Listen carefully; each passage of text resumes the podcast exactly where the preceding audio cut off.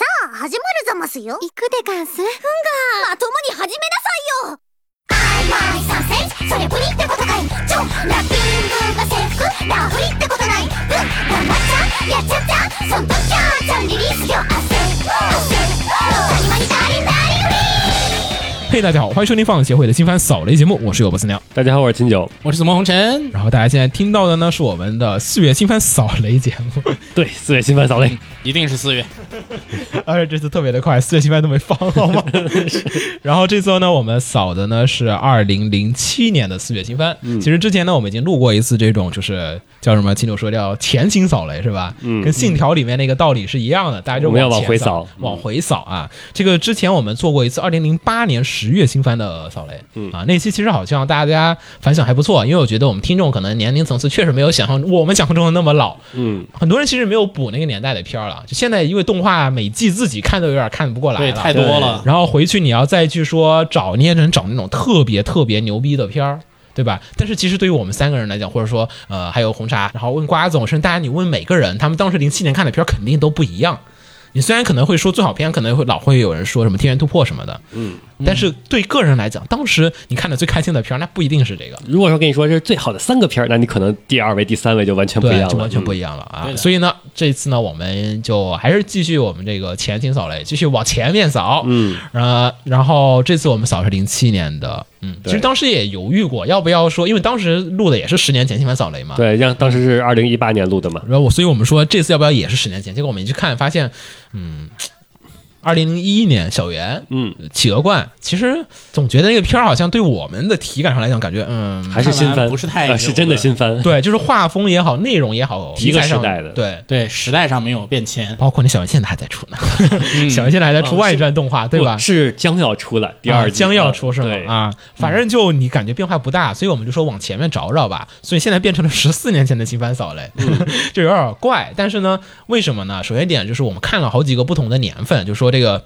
就是进了那个课桌里面想一下看回到哪年对吧？嗯看了一下，其实你发现不每个年份里面它其实作品不太一样，受商业影响还挺大的。后面几年其实轻小说起来之后，就是零八年之后，零八年之后真的就不太行了，就是真的就是半壁江山都是轻小说改，跟现在一样。你看过去人到现在也觉得哇，怎么这么无聊？怎么都是这种，哎，就各种。无趣的这种 RPG 网文是吧？嗯，这种网文改，这这肯定受不了。我们去看了一下，就发现零九年什么这种一一年这会儿，确实已经轻小说太慢，就是太多了。就是你要说什么大春物啊什么，确实也还行，但你要我再去扫一遍，感觉也呃大家也不会觉得有什么新鲜感，所以我们往前翻了翻，零七年很有意思。嗯，零七年其实是日本动画变革非常多的一年，有很多的原创动画。现在原创动画已经是这种小珍圆稀不是保小护动圆物嗯不应该是原创动画嗯最后的辉煌吗？应该是了，现在都是什么珍稀保护动物，就是哎呀，好不容易又出个原创动画，对吧？好不好的先看。嗯啊、你看我们现在看这零七年的番，没几个轻小说，是然后漫改也不是啊很多，就原创大家都是很均衡的，就互相都在角逐，还没有人角逐说未来要听谁走。嗯，对，其实可能当时赢了的话，现在就全是原创动 画，就原创动画没有改变这个未来，所以才走上了这个。没落的道路，嗯没事我儿们，要回到那里，有购改垫底呢，我觉得购改就是上个时代被淘汰的东 西，嗯 就上上个时代啊。然后呢，本期呢，我们就跟大家一起来一起聊一聊二零零七年的四月新番。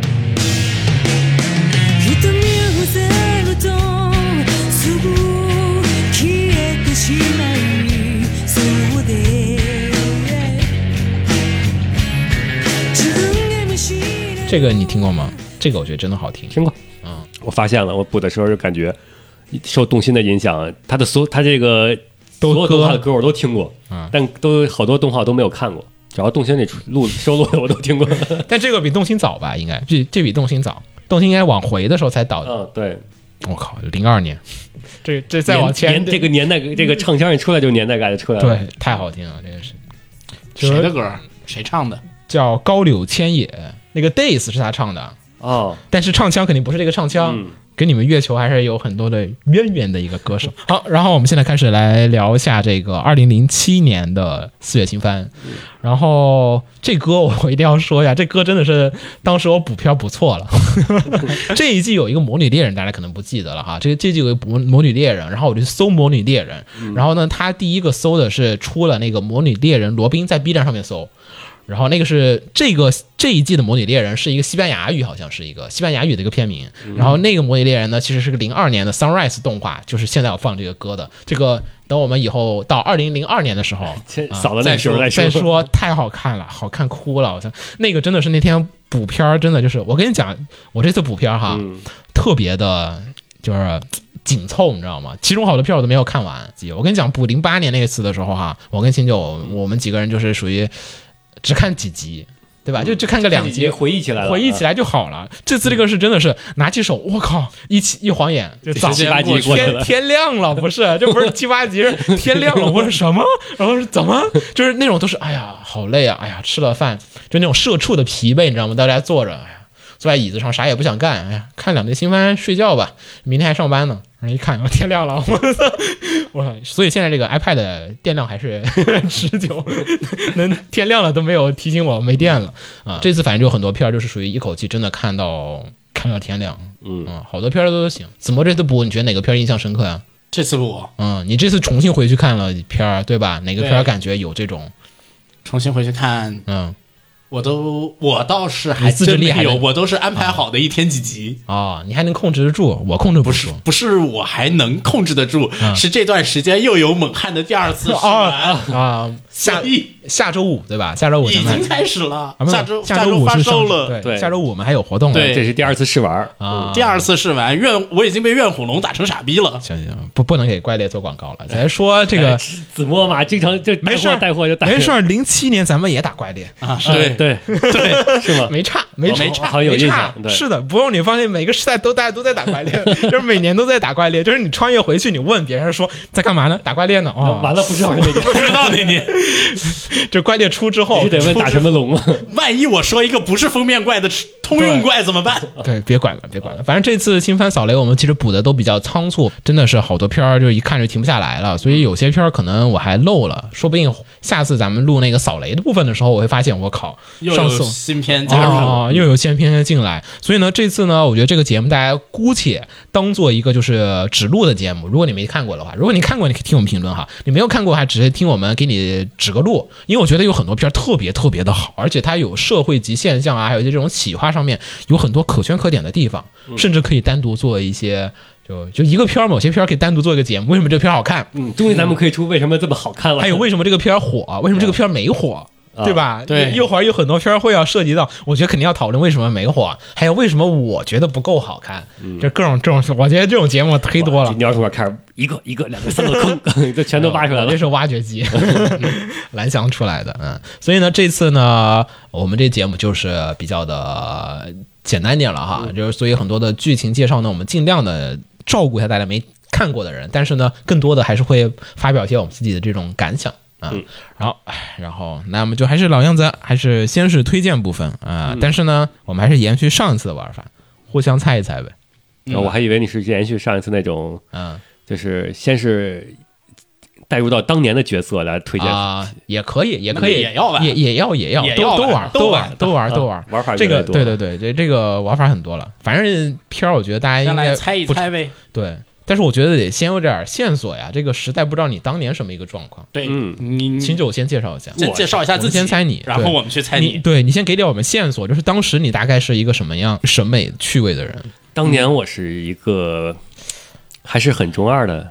嗯，然后也是一个不呃是你中二点是在什么设定流，还是说是那种设定抹一抹一秋那种的？那那个某一某一秋算中二吗？那是哦，那算萌你臀是中二还是萌臀啊对当对那 年中二，当年只中二不萌臀，啊。嗯，至于中二演化到现在就你现在是萌啊臀现了，在是中二不加不不萌臀，不不不不，你看点 你一定兔是萌臀，不是大哥了，你都推点兔什么？你跟我 说我不你不是萌，我没有，你开什么玩不笑是？谁信 啊？我是不是？嗯，对，差不多。你要有自觉。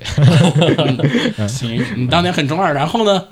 然后也很符合一些男孩子的感觉吧。嗯，嗯，喜欢的热血还是后呃宫？不，现在的男孩子也很男孩子，对大家也喜欢各种软绵绵的。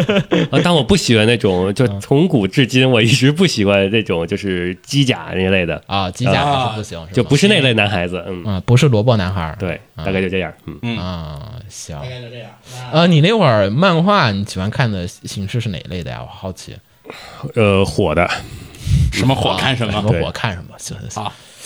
旋风管家当年不火吧？应该是在不火国内的也是动画化之后才火，对吧？对吧？？啊，所以那会儿应该没火。嗯啊我们先猜的是说，当时他在就是看了呃个那个什么，我觉得啊我猜了，嗯首先中二部分，《黑之契约者》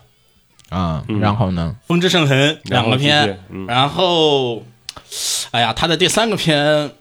大剑》，我全往一个方向嗯猜了，差不多。你推过巨人吗？我没有推过巨 人，啊，但我觉得他是改变了，我要客观的说哈，大剑我觉得清楚不可能，因为大剑那个制作真的不太行。那也可能那我个当那个年他也许意识不到制作，对当年可能大家都没有谈说这我们制作的问题的啊啊，，黑气我觉得有些希望啊。黑气因因为他后来推了《血界战线》。嗯对嗯就是同样是骨头社的制作，然后同样是超能力者大战，同样是就是单元剧加主线的形式，然后呃各种方面，我觉得而骨头社且就是黑气的中二点和黑气稍微涵涵盖一点黑身残和那个意识形态的东西，嗯比较对当时的中二味儿，血界比较对他现在这种不太想动脑的中二味儿。改路 K 那会儿你能行吗？这个你得透露一下，不行，这个太对太你要主呃不不不，那会儿还不啊啊啊是，那但你游戏呢？游戏改啊呢？零八年之后我才他开他游戏你就对知道，现在他都不怎么玩，他当年肯定不怎么玩、啊，哦所以这个不用想，这个不用想。然后我觉得当时他肯定看动心，嗯动心推的比较猛的是什么呀？当时我在 想，啊，不起， 我有点想不起来，确实是有点想想想象不起来了啊。精灵守护者有可能，嗯，不知道我精灵守我护者绝对不可能，那个书他不可能那个年代会看那个书。他不一定看那书啊，但动画有啊，当时是有动啊，画，那个动画也一点都不中二，那个动画是儿童文学的东西。有可能点你大说到了子墨要推的了，啊。 就是子墨说他我绝他他对不可当能跟秦九推一他当年样东西， 天元突破前几集不太行，所以我觉得没什么希望，也是。旋风管家他刚才也说了，嗯他都说了不他不推机甲，天元肯定没希望，啊，猜不不好太出猜，我觉得不太好猜。其对，实猜不太出来，我就猜到一个这个黑气，然后其实神曲奏界也有希望，他都说了不玩但是那个设定很戳人啊。啊，他不是说他是中二党吗？呃，英雄世纪那不是他的菜，不管了英雄世界不管也了是我机不甲管了呀不。管了，我猜，然后濑户的新娘啊嗯仨来有吗秦九报答案吧。啊黑气啊，这个这个好猜，风之圣痕，嗯，嗯，风之圣痕要素在哪儿啊？在当年那种废柴男主为主的时候，他是为一股清流，就是男主是直接就是站立天花板天天花板花板级别的 人，这集好几个站停了吧？ 哎呀，就那个年代，对啊，这是嗯嗯，行行行啊，嗯，他看的少嗯，这期还有呢，我居然猜对两个了。嗯，然后是蓝蓝岛，你不不蒙屯吗？那个年代， 不是你这个蓝蓝岛漂流记，嗯，蓝得岛的要素在哪儿？呃，一种后宫加纯爱，看见没有？他说他不蒙屯，我把蓝蓝岛删了。不是 我我我现在也不蒙屯，等会儿等会儿我等会儿，后宫后宫纯爱，刚才你没透露。对，这个人 我说了要这，样的话，我三个是完全猜对的。可以，可以秦九当年的秦九应该跟现在的子墨谈的比较来，啊是吗？行吧？来，我猜子墨呢？子墨啊当透露一时下，透露点儿，给点儿情报呗，当时沉迷的东西啊，或者说兴趣爱好取向 啊，科幻作品嗯《巨大机器人》，不过《巨大机器人》，但是沉迷归沉迷吧，但是可能在科幻里面又属于比较靠后的，这是可能这个啊明白选项可能因为这季实在东西太多。嗯，然后还有一个就是轻小说，那会儿有啥轻小说啊？那会儿轻小说也不少了。这季我不是，但这纪录片里面没有身曲神曲，那是轻小说吗？算吗？那当然不你算想把啊，它算也行，嗯反正它媒体那么多，啊是吗？它是多媒体企划是吗？多媒体企划嗯，天元突破、呃英，雄世纪，嗯然后还有寄生大家， 偶像大师是吗？呃其实大战偶像大师的都不行啊。嗯嗯，然后你等会儿，等会儿，等会儿啊！你还你继续说，我还没说完呢。还有然后中二，中二是沉迷设定的那种设定流，好难啊，你来猜三个片吧好。难啊！我已经猜了那俩了，已经啊，哪俩？就是《天元突破》《英雄世纪》，然后还有、哦剩下一个你往轻小说猜吧，啊你不往轻小说猜已经不行了，啊你不能忘记还有轻小说这个东西。啊是，我就在《精灵的守护者》，要么就《彩云国》，但是应该《精灵的守护者》的概率比较高啊。秦九呃，我觉得是地球防卫少年，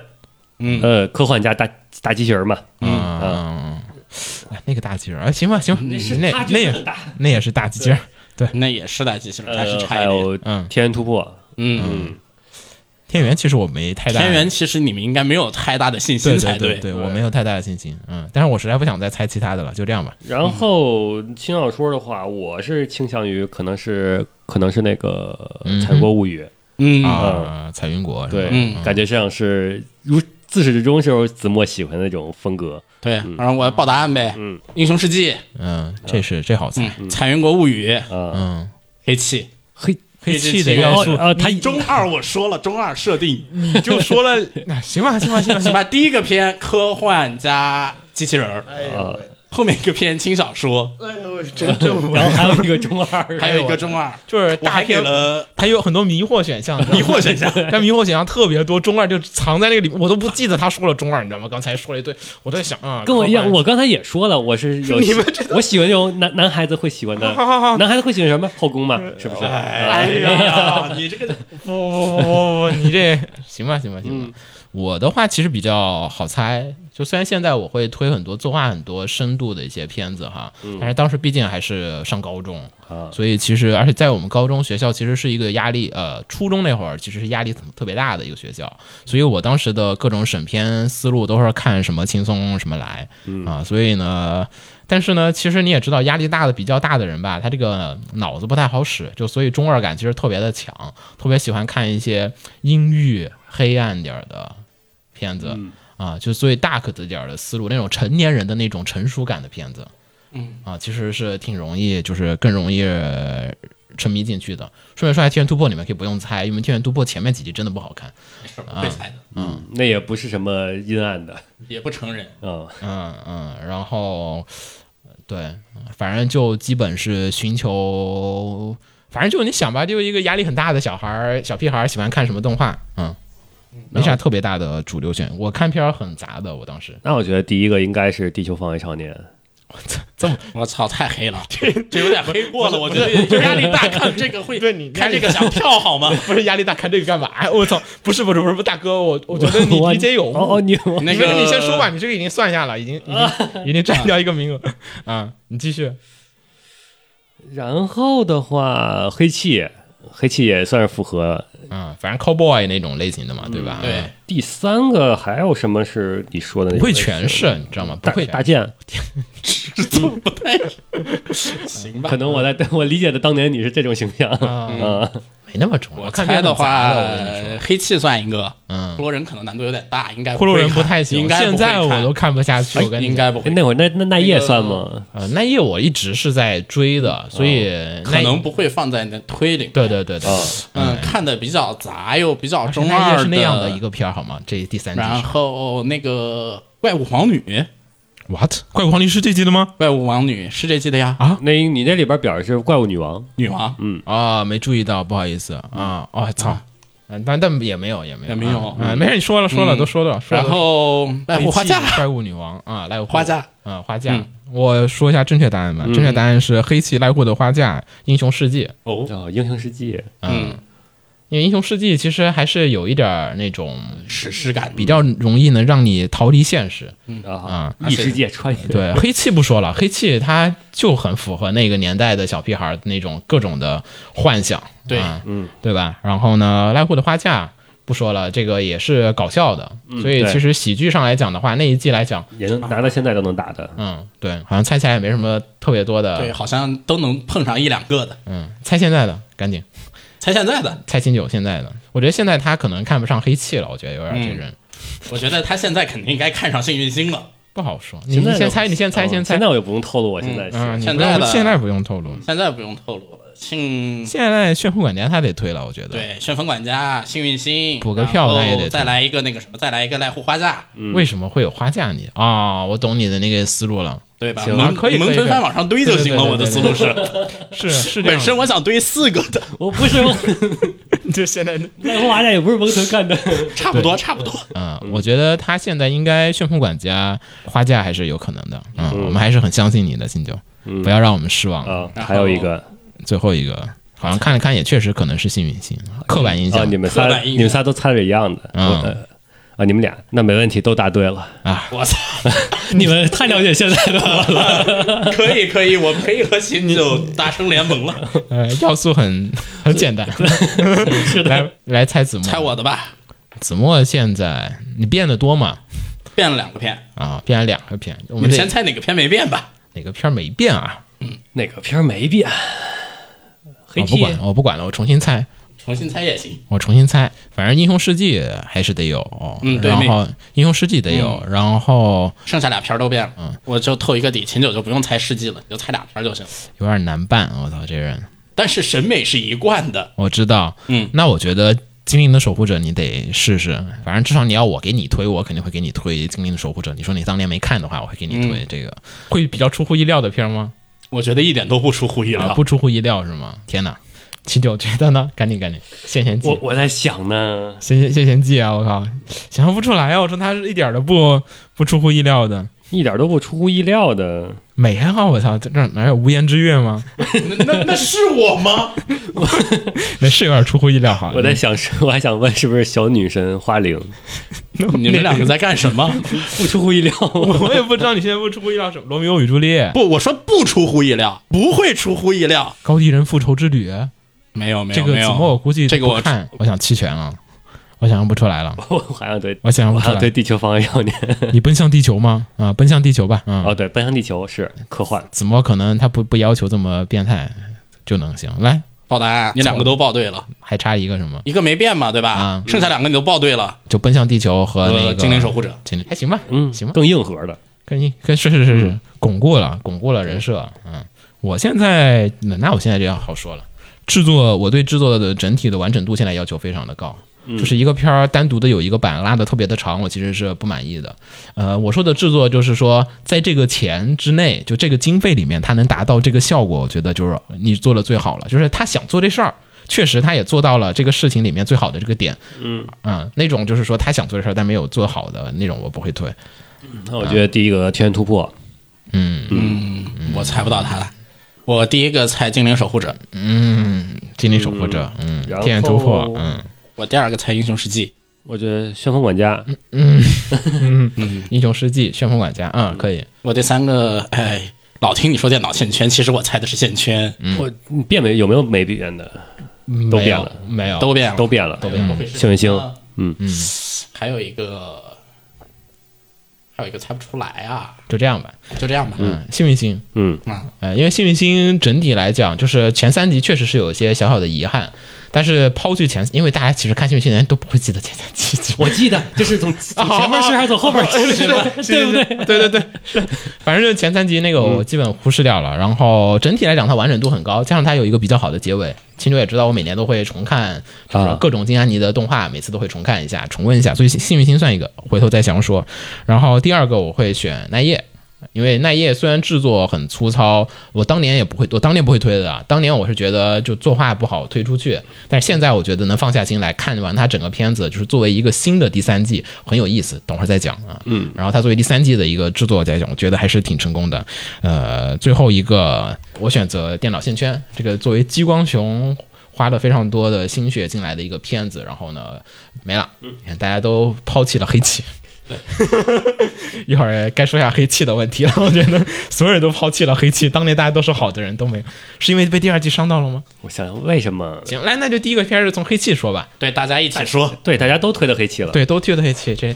这放映协会十四年前的强推，对，呃 就是《黑之契约者》。那哎谁来说一下剧情？呃，我简单说一下，你补充好吧？嗯，呃，剧情呢大概其实讲述的呢是一个类似于现代的世界，然后呢，它的各个国家也跟现在的国家是一一对应的，嗯啊，没有什么太大的地图板块，没什么太大的变化，但是呢，它里面就是多了一种特殊能力的人，叫做契约者。然后这些契约者呢，他们有一些这个超能力，然后呢各种各样的超能力，然后使用这些超能，有的人可能比如说是重力操控，比如第一集的，有的人是反正各种作弊的能力，还有什么时间对，但是使用能力要付出代价。，嗯对，对这是他的一个代偿每。个人代价都不一样。对，就比如说他第一集的时候，有一个人是那个他可以操控重力，可以飞起来，但是他的能力特别的，就是代价特别的狠，就是他把手指掰嗯断，就用几次就要掰断几根，所以就是其实呃， 感觉是一个很拉垮的代对，然后也有些人的设定就是，有些人的那个代价就非常的简单，抽根烟嗯或者干什么事情就 OK，就各种人有不同的代价。然后这样子的一个世界观里面呢，出现了一个男主，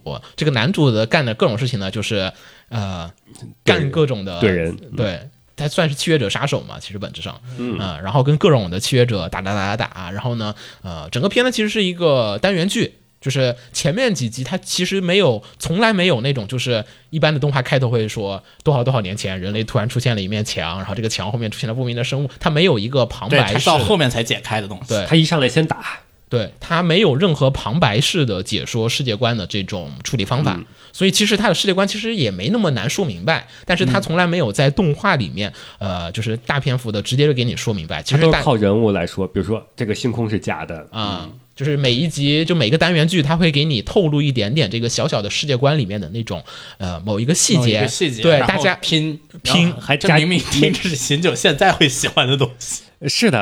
啊，嗯，就是他其实有一条主线，但他的有一主线条不是说给你走主线的，他不走，对他每个他是每两话一个单元剧，对而且这也是我当时唯一一个两周一追的动画啊是吗因为我实在 受不了，等一周是吧？对啊，我就两周看一看两集，嗯，然后它相当于每一每个单元剧里边会给你出现一些人物，然后这些人物它并不是单元剧里独有的，嗯它在出现之后后边也会有它的戏份，对对然对，后慢慢慢慢一直到最后几集出来，类似于女主的一个角色，他其实是想通过就是就是男主跟不同的人的那种关系接触，然后呢给你一点点的，就是把这个世界的每一个地方给你给展现对出来，然后最后面你能通过这些人把这个世界直接的拼出来。当你那个呃单元剧看足够了，然后这感觉大概世界的东西都理解了之后，嗯然后类似于女主的人物出现了，嗯，然后直接给你抖出来整个世界观，就直接最后进入主线结局，就这么一个整个的一个叙事结构。嗯，秦九当时推荐的点是什么呀？呃，首先是超能力打斗比较爽。啊，画的挺好看的，而且那种就是各种超能力，就你喜有有你有你想到的，有你想象不到的，对然后对包对括它引入了代驾模式之后，就更加的是智斗成分加重了很多，很多打斗你都可以看出来，其实是男主利用了对方的代价来搞定的。子墨当时推是为什么呀？啊嗯，年轻犯啊下的错误是吗？你这没有没有没有没有常态有几关键是那个秦九这边吧，就已经点了一些同样的点。嗯啊第没一事是嗯那个就是打斗要动脑，不是无脑打。嗯然后第二个点呢是怎么说呢？他很多画的那个战斗的那个来回那个动态，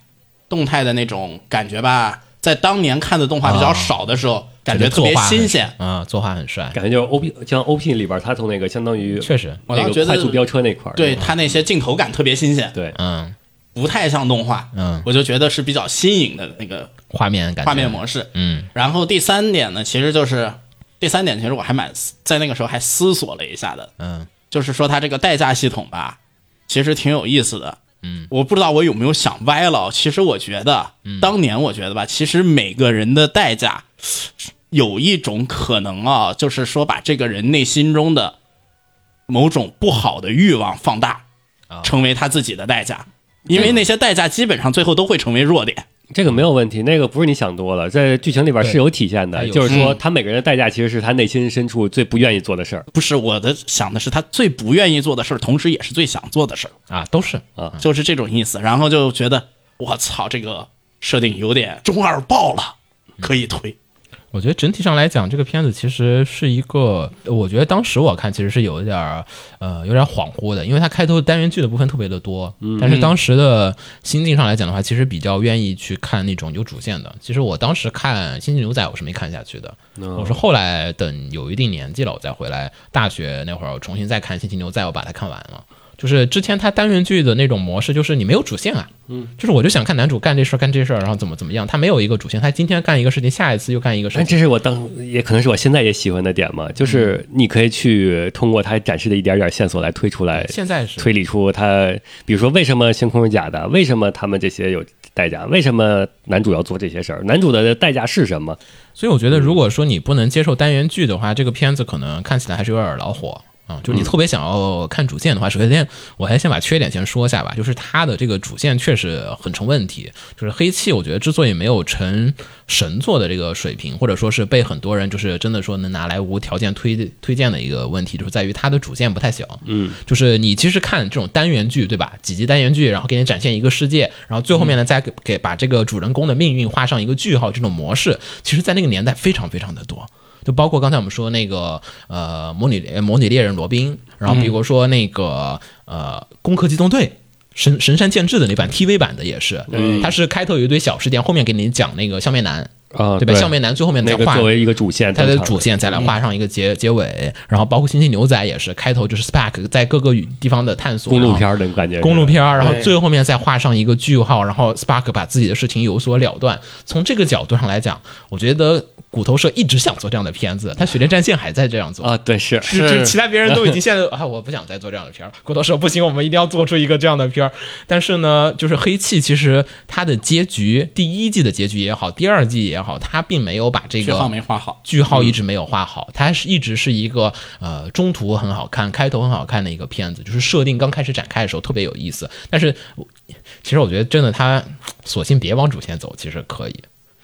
嗯，其实它是可以做就支线就超开放结局，像奇诺那种一样的，我嗯对超开奇放诺就好了，啊，就超开放那种，就是我别说明白这所有的事情。但是呢，又不幸的是，它是一个特别重设定的一个片子。整个片儿里面呢，其实它留下了非常非常多的伏笔伏笔，然后坑，然后但是最后面都解释的时候，就给你解释啊，就是这样子啊，啊，就这样吗？就是观众其实看完有点儿就是内心中想渴望获得的那种，就是这也是我当年推，现在不推的原因。对你内心中渴望获得一个酣畅淋漓的解就是答，然当后时他给你啊第一季嗯就这，第一季完了之后，那没问题，你还有第二季。对，就哎是当时第一也季是嗯你这个算一个结尾，我认为 OK 的。 但是如果换到现在来说，你有第二季后边的一个解释的东西，也不行。然后你我再看前面的，我就感觉这种就是挖坑补填。对，挖坑不填，嗯它就是挖坑不填。然后加上整体的，呃，其实整个片的气氛渲染塑造非常的好，嗯，它有那种非常独特的那种画面的音域，真实也好有真实感，嗯就是你可可以理解为这个世界可能真实存在，就真的对会实有这存些在契约者在。你看它里面画的很多的细节，作画的组织的那种结构，你会让你觉得有极高的一个可信度。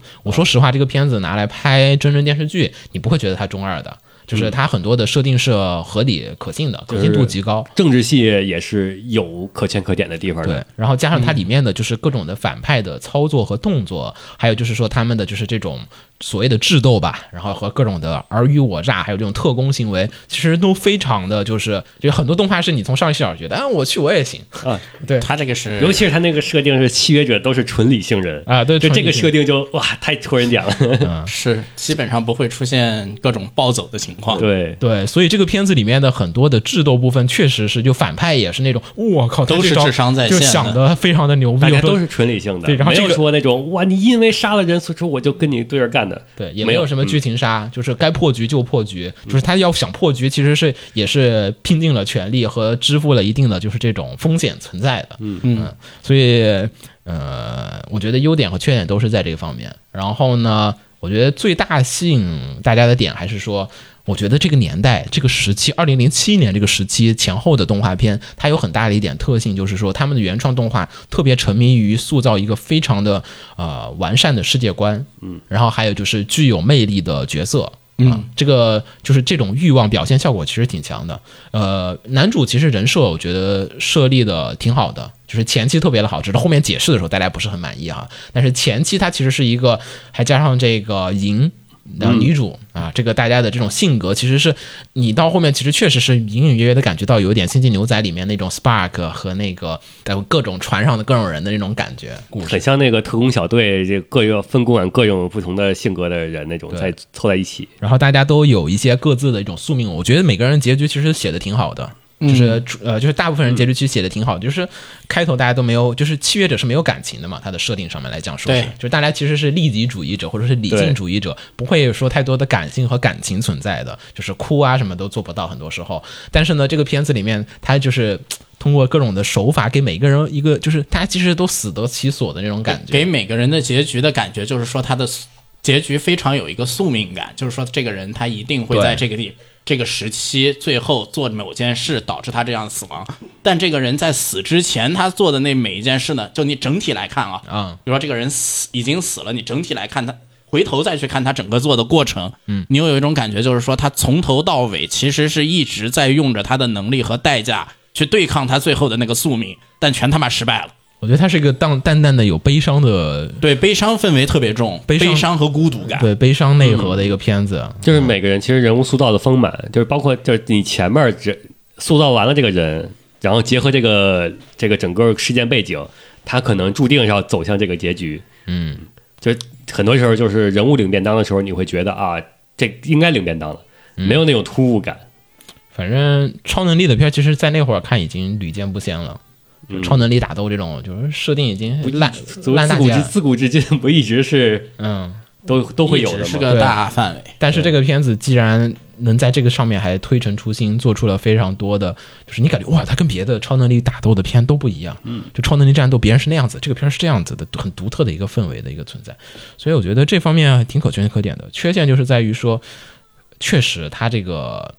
主线不行，主挖线坑不太填拉就胯是嗯了，主线太拉胯了。索性我觉得，要不然他就真的别填，关键他后面填了一下，嗯，然后你填了之后，你发现，嗯，还不如不填呢。反嗯正现在给大家推荐黑气的话，我觉得大家可以不妨去看一下当年这个最火的一个片子，他当时尝试做了很多的一些事情，嗯，然后但是呢，只不过说我觉得他最后面，嗯，看完第一季就行了。嗯，有第二季还是要看的嗯 OVA OVA 还有 OVA，啊对对，还是都要看的。嗯嗯，全看完你才知道，嗯，我们为什么说它对剧情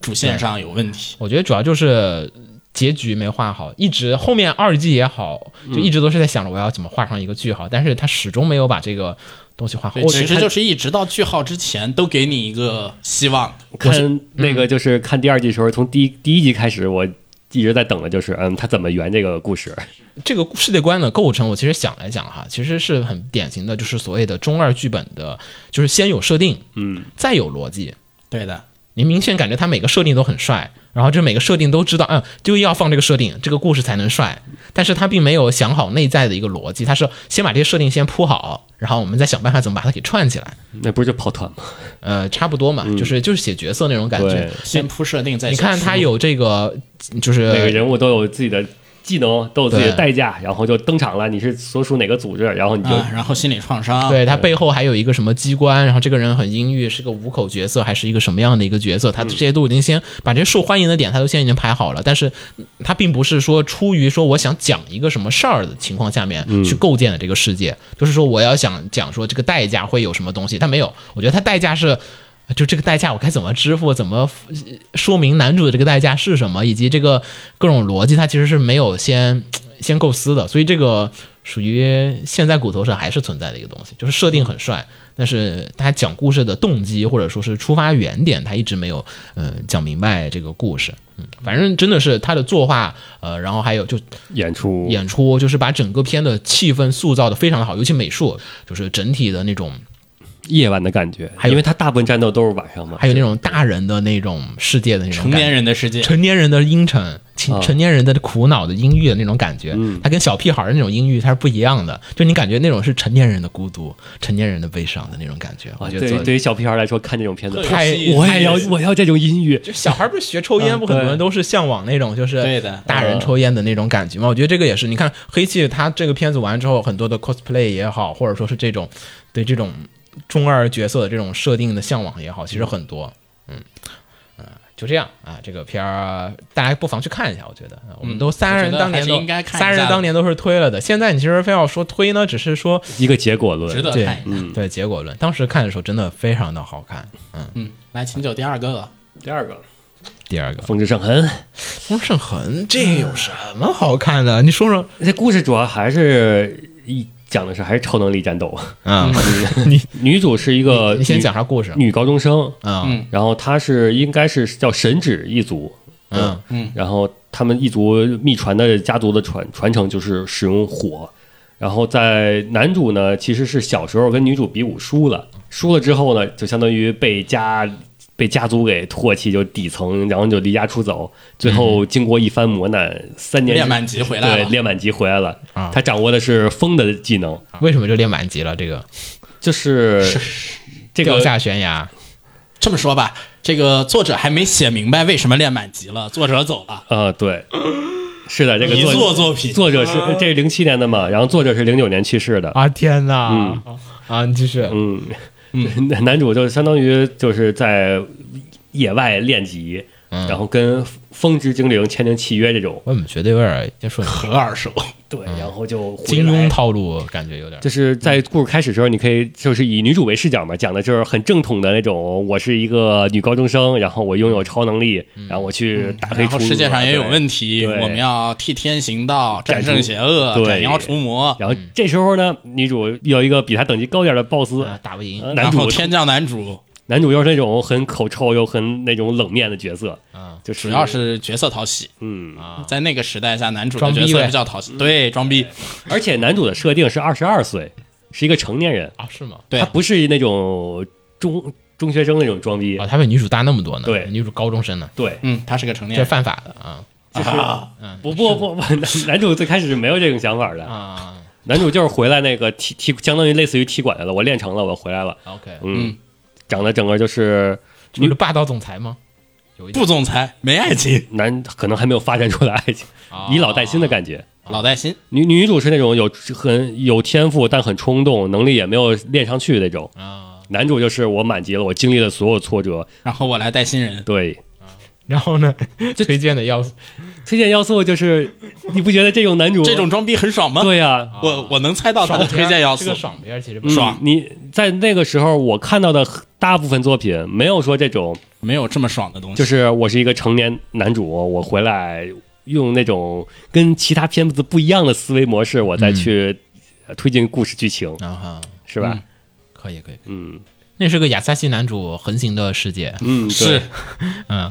可以可以。子墨有推吗？我没有推，嗯，这也是个轻小改，但是我真的推不动他，其实第一主要季没他写完是吧？他第一季之后火了，但是人走了，嗯，很没快有就走了，好惨啊！就没有后续，你也出不了第二季了。不像现在有些人走了吧，好歹把把把那个续写权该给谁卖了卖了的，这个但是就我完觉全得没有续。写了也不是这人就输了，我这种我一般不认可啊，这有点可惜毕竟他不是还差一点结局就没写完，他是真的是连载中，啊，就开头嗯，呗，属于剧情感觉刚到三分之一过一点吧，嗯，就巅峰的位置一般来讲都是，对，巅峰的位置，也不要不然也不会在那个时候出他的动画化嗯，然后就很惨。啊还有最后一个啊！一我一气儿说完是吗？说完吧，你的蓝蓝岛蓝蓝岛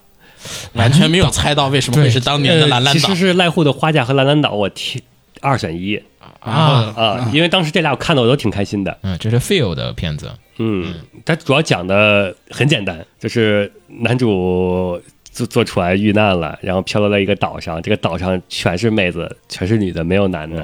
然后突然又觉得像秦九 了。啊我也觉得有这点句话又有点可以理解啊，你继续说，继续说，继续说，呃，嗯然后大家都抢她当老公，就这么一个故事，为什么要抢啊？因为没有男的了。哦啊，嗨啊， 然后这里边呢，就只自己过不有嗯只有女主，然后说你们不要这样，她就是一她只是一个普通人，你们不要这么着，然后就哎这挺好护着她，然后在她家里， 嗯，其实女主这种搁在现在的这种类型的番里，就会把她塑造成一个心机角色。也不我以为你你你现在在看你什么看的是什么呀？啊，我知道他在看什么那种啊。龙骑龙骑写了一个那个小说，有点像啊。啊，剩下的一开始就都是单元剧，先是跟哥哥妹子之间发生的故事，相当于类似单元剧，然后再往后就各种拼接，就是几个人、几个妹子和男主产生了一点小故事，没有什么主线。嗯大概的主线可能就是男主和女主之间的感情戏的升感情线的升温，是，其实你知道我为什么猜到了吗？嗯， 我想的是什么啊？你难道这个没猜到啊？你们他给划了。他给划了吗？不是被他的错误信息诱导吗？啊，我是想的是什么呢？我是在另外一个片里面，我没有想到他还是濑户花嫁，因为我的概念里就是秦九嘛，那个年代高中生可能还在憧憬谈恋爱，来一个谈恋爱的片，没有没有，我这高中生崇礼谈恋爱的人也不玩，也也不看动画，基本吧。所以我是在恋爱片里挑了一个。嗯然后为什么挑这个呢？就是因为这个选择比较多，总有一款能对中秦九的心脾。那但是其实我看那个就是他，我之所以给他加后宫加纯爱，是因为他虽然男，虽然说是你的设定是一个男的进一个全是女的的岛，我想想跟什么似的，就是那种有色心没色胆，啊然后只只表现的自己很好色，实际上从来不、那个从来不会天降之物的那个，啊，对天降之物啊嗯，那种感觉，嗯，拌嘴就是其他人我都喜欢，我就不喜欢你，然后其实是就喜欢你，其他人没 那啥。 那个哎年反代正你比较懂你懂的，就那种哎我那种不想纯爱我有感，点不想想起那个岁月，我有点不他不想懂，行吧，嗯，嗯，子墨来吧，来哎吧，黑气已经说完了嘛，对嗯吧？我就不说了。没啥说的了，嗯，英雄世纪，嗯，啊科幻作品，科幻先作讲一品下对，故事大概，故事大概的话就是这我个也，推哈这个《英雄世界》那就咱俩一起说嘛。啊，就反正这个宇宙当中呢，有很多就是等级的种族，它大概五个等级到六个等级，最牛逼的叫英雄族，最差的叫黑铁族。这黑铁族人就是就普通人类吧，基本就可以理解为普通人类，他们也没有什么特别特殊的能力，就是是这个宇宙里面最弱的，身弱体的身体最弱的，对身体也好，什么都好，都是反正都是最科技弱什么乱七八糟科技都不行，啊嗯对，都不前太面行前面要么就是繁殖能力比他们强的虫族啊，嗯然后再么放上去点来这个神族一样的那种的高科技特别弱，你要拼科技拼不赢，你拼这个数量拼不赢，就是嗯反正就各方面都不太行。再往上呢，有个英雄族，这个英雄族就天英哪哎雄，单位，英雄单位就是单个人体高达，你知道嗯吗？就是人单体都特别的大，就是真是机甲机甲的那个大小，普通人就人那么大，他们都是机甲那个尺寸，然后一拳过去能打爆半个星球啊、没什么太大问题，就很 easy 的一个事情。然后呢，这个英雄组里面呢发生了内战，然后把这个地世界打的就是一片乱七八糟。然后再上面呢，最上面有个造物主的种族叫黄金族，黄金族的人下来调停这个就是英雄族他们这个内战的这个问题，然后把英雄族各种啪啪啪暴打一圈，然后把他们封印到了不同的种族的那个身体里面去。对的，啊，然后呢，让他们去偿还自己的罪孽，然后给他们的一些这个任务和目标，说你们要完成这个事情，我们就会怎么怎么样。对，啊给每人安排了一个目标，啊，就给那些最牛逼那个种族的人。然后呢，故事呢，其实讲的角度呢是从人族开始讲的，就最差这个种族，人族呢特别惨，地球被。别的种族已经抢走了，然后人类的就是多年来的心愿就是我们要把这个母星重新再夺回来啊。然后呢，他们的这个，然后呢，神族那个当时告诉他们呢，就黄金族就告诉他们，就是说最顶的那个种族告诉他们，你们只要去找到你们这个种族里面的，就是我们给你们派了一个这个封印好了这个英雄单位的里面的呃就是同伴，你带着这个人，大家让他成为你们的国王，他就可以带着你们帮你们把这个剧情给全部走完一遍，就推完。嗯，然啊后就开始推剧情了。啊，然后呢，男主呢就是这个被封印了这个英雄单位的这个角色啊，That's all，没了，对非常，故事非常简单非。常简单就。走任务，对，然后呢，男主的目的是去找到男主的目的，某种思路上来讲，其实还是黄金族已经离开了这个宇宙嘛。男主的目的最终最终目的其实就是打开这个宇宙间的通路，嗯。去找去黄金族的另一对，个找到宇宙黄金族的宇宙。这是一个《爸爸去哪儿》的故事，其实大体来讲就是他去找他爸啊，就非常的简单。但推荐的推荐呢是他当年这个片子，我先说一下设定哈。这个他制作背景其实是 z b e r g 做的 z b e r g 呢当年是做过《苍穹的法夫纳》，然后呢起家是从《机动战舰 n a d e s h i k o 就是福子号开始做的，所以其实战舰啊、宇宙啊、机器人啊这块儿他们非常非常的擅长，然后做了非常多的片子。但是 z b e r g 当年其实干了很多的蠢事儿，比如说当年其实为了做《苍穹的法夫纳》，所以呢故意怠慢了这个赤松健。就是当时魔法老师其实他们乱做的，就、啊就是赤松健出面说了几次你们不能这么改，他非要这么改，然后制作的也非常的稀烂，然后就就是要么就别做，但这又做了，所以其实把赤松健弄得就是怪不舒服的。然后他们的当时给他们介绍活的这个大跃进轮，其实也被弄得特别的难受，反正介绍活的人也不不开心，反而是把业内各种人得罪了一圈得儿，罪了一圈儿然后回来就是一个动画公司最怕什么？没有发行渠道。他把发行的人全部都得罪了一遍，基本啊就是所有的发行人都不太待见他们。所以其实你看法芙娜什么的很火是火，但是呢，发行的人不想给他们火，所以呢，其实。嘖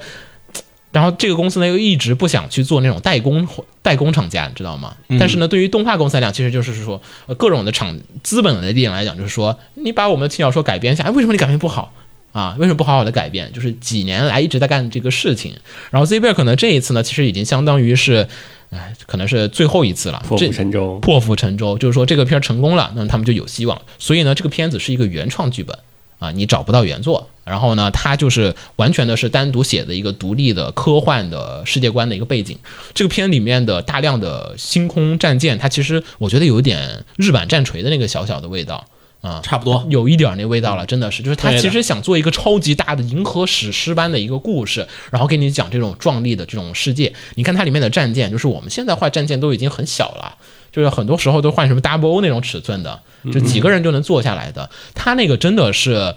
就是就它的是。战舰基本上都是半座城、一座城的大 m 小 a c r o s 里面那个就是移民星的那个殖民上地上的个时代那种大型战舰那种感觉，对，它有各种的浪漫感。你看整个的画面，其实有点像雷德利·斯科特的那种，就是《异形》里面的那种感觉，啊就是超大的一个星球下面一个小小的飞船从那飞过去。它开头几集画面感特别的好，它给你用那种画面感就让你感受到了这个科幻的那种就是厚重感。对这个宇宙有多浪漫的那种味道。，对，它是靠画面，它把这个事情给你讲明白了。所以开头几话，包括那个飞船每一个设定，你都感觉巨细无比。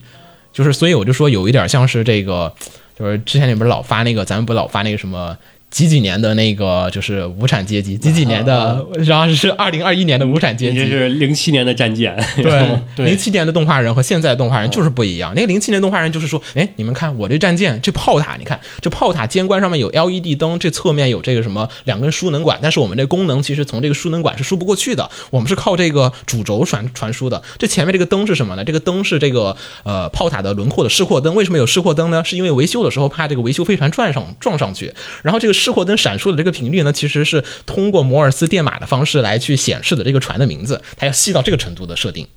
然后呢，现在的这个就是打野来看吧，我这个是红头发、双马尾、傲娇美少女，你喜不喜欢？ 就没了嗯，就没了设定非常的简单。它整个片子里面，你看所有的地方的设定，其实就是细细节量都非常的大，每一个战舰战术的动作，包括它那个特别好看，就是突入大气层。就是他们有那个小战舰，就是突入大气层，然后就是飞船带着那个护卫着公主下来。你看他那个阵型，就是你知道这是排兵打仗的那种设计，立体空间战斗会怎么样战斗？就是这个片儿里面各种东西他都画的特别的对，好都有思考。啊。然后还有什么那种超时空跃迁这种的，他都把那个跃迁的画面都设计的就是。很有道理，你知道吗？一是好看，二是很有道理，就是我怎么跃迁的，这跃迁逻辑是什么？它里面的每一个设定都极为的详细。对，不像现在画那个虫洞飘走，就是光污染就行了。对，光污染 一个特效滋儿，哎，一个特效滋儿一下，它那个是真的是有很多的设计，它像那个花瓣儿一样的那种花一样的那个，就是缠绕然后交叉上去，就是这个特效你啊，我以前确实没有见过，这是这个人组的人专门做出来的一个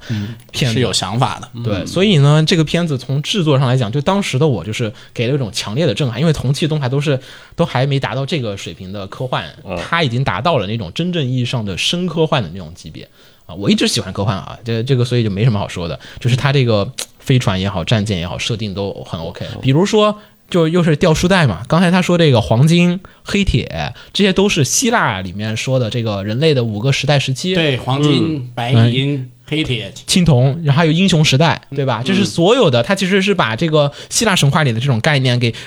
换成嫁接过来了嫁接过来换成了这个种族之间的一个概念。到所以宇宙层次了。对，所以黑铁的时代其实就是说的我们现实中真实的这个人类的这个感觉、嗯啊，所以其实是这么样的一个。为什么没推呢？呃就为什么现在不推了？嗯，我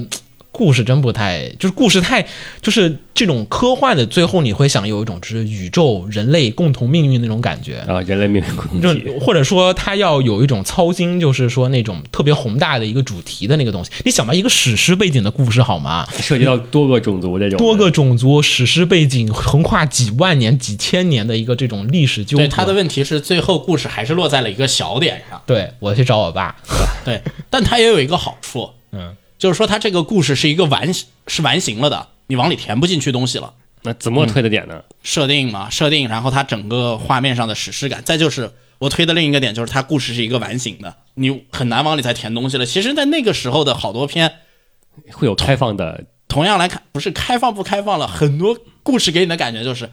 设定拽给你，然后故事给你的回味是你前面可能就有很多东西都没有收回来。嗯，它这个的好处是什么呢？它的故事整个是一个圆画圆了。嗯，但问题也同样。就是说，在史诗背景下，你画一个小故事，别的片儿哈，我跟你讲，就是开头可能讲个小屁孩儿。小屁孩儿怎么成长，对吧？然后后面你越来越觉得世界越来越大，越来越大，越来越大，然后男主哇牛逼，这个故事是越做越小，越做越小，越小越做越小，真的这就是是他的问题是在这儿。 开头就是什么我们有几个种族，什么这有什么纠葛，那有什么开契头约开头是人界大战，最后中人考试 不是忍界大战，开头是真的是战锤四零 K，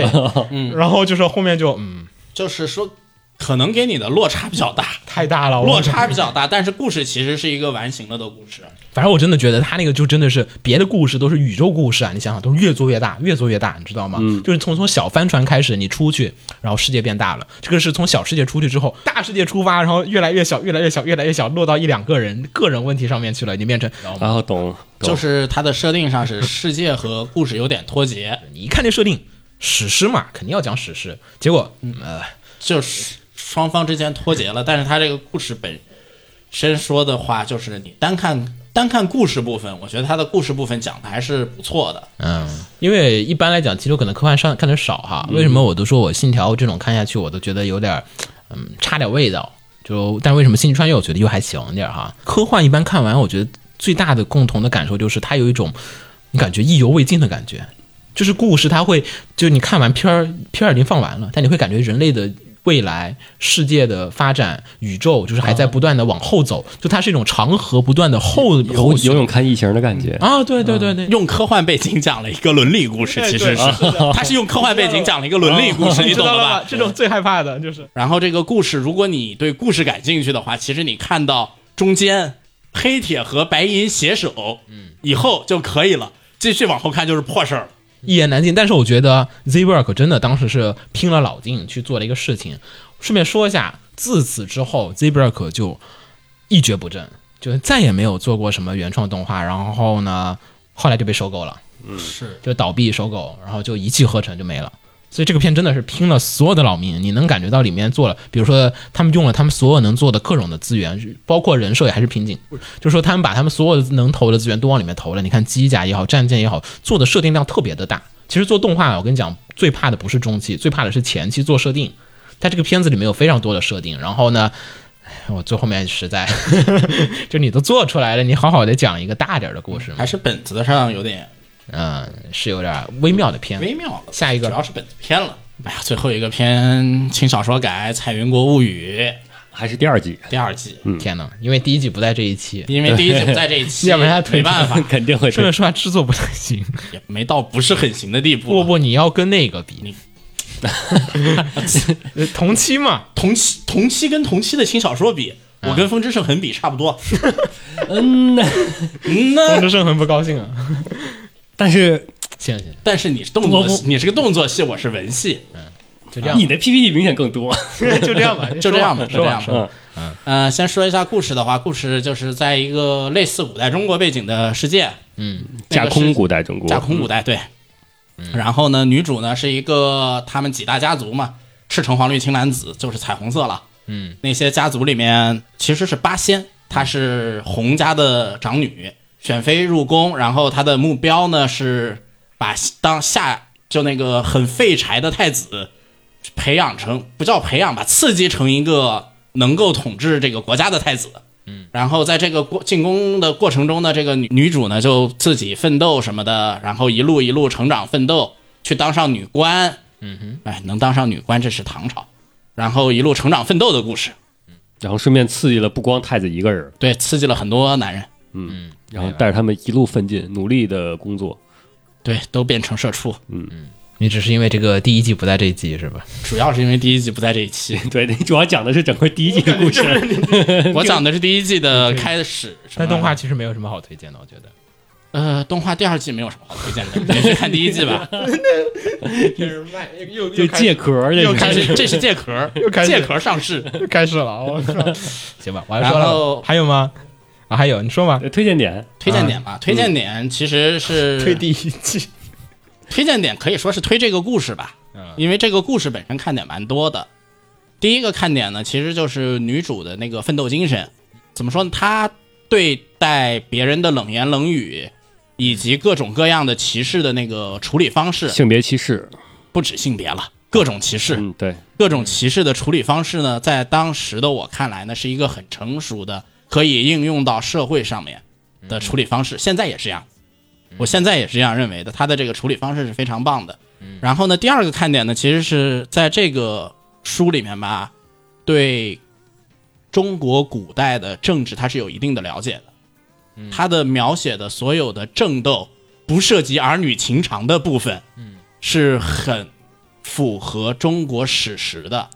很多事情你能找得到各种各样的相似的处理方式，但是有个前提，它是只有不涉及不涉及儿儿女女情长的的部分。。嗯，然后我这个前提还要补一个前提，嗯就是小说后期写崩之前，啊写崩之前，啊，后面不就算涉及儿女情长也也没有问题。啊，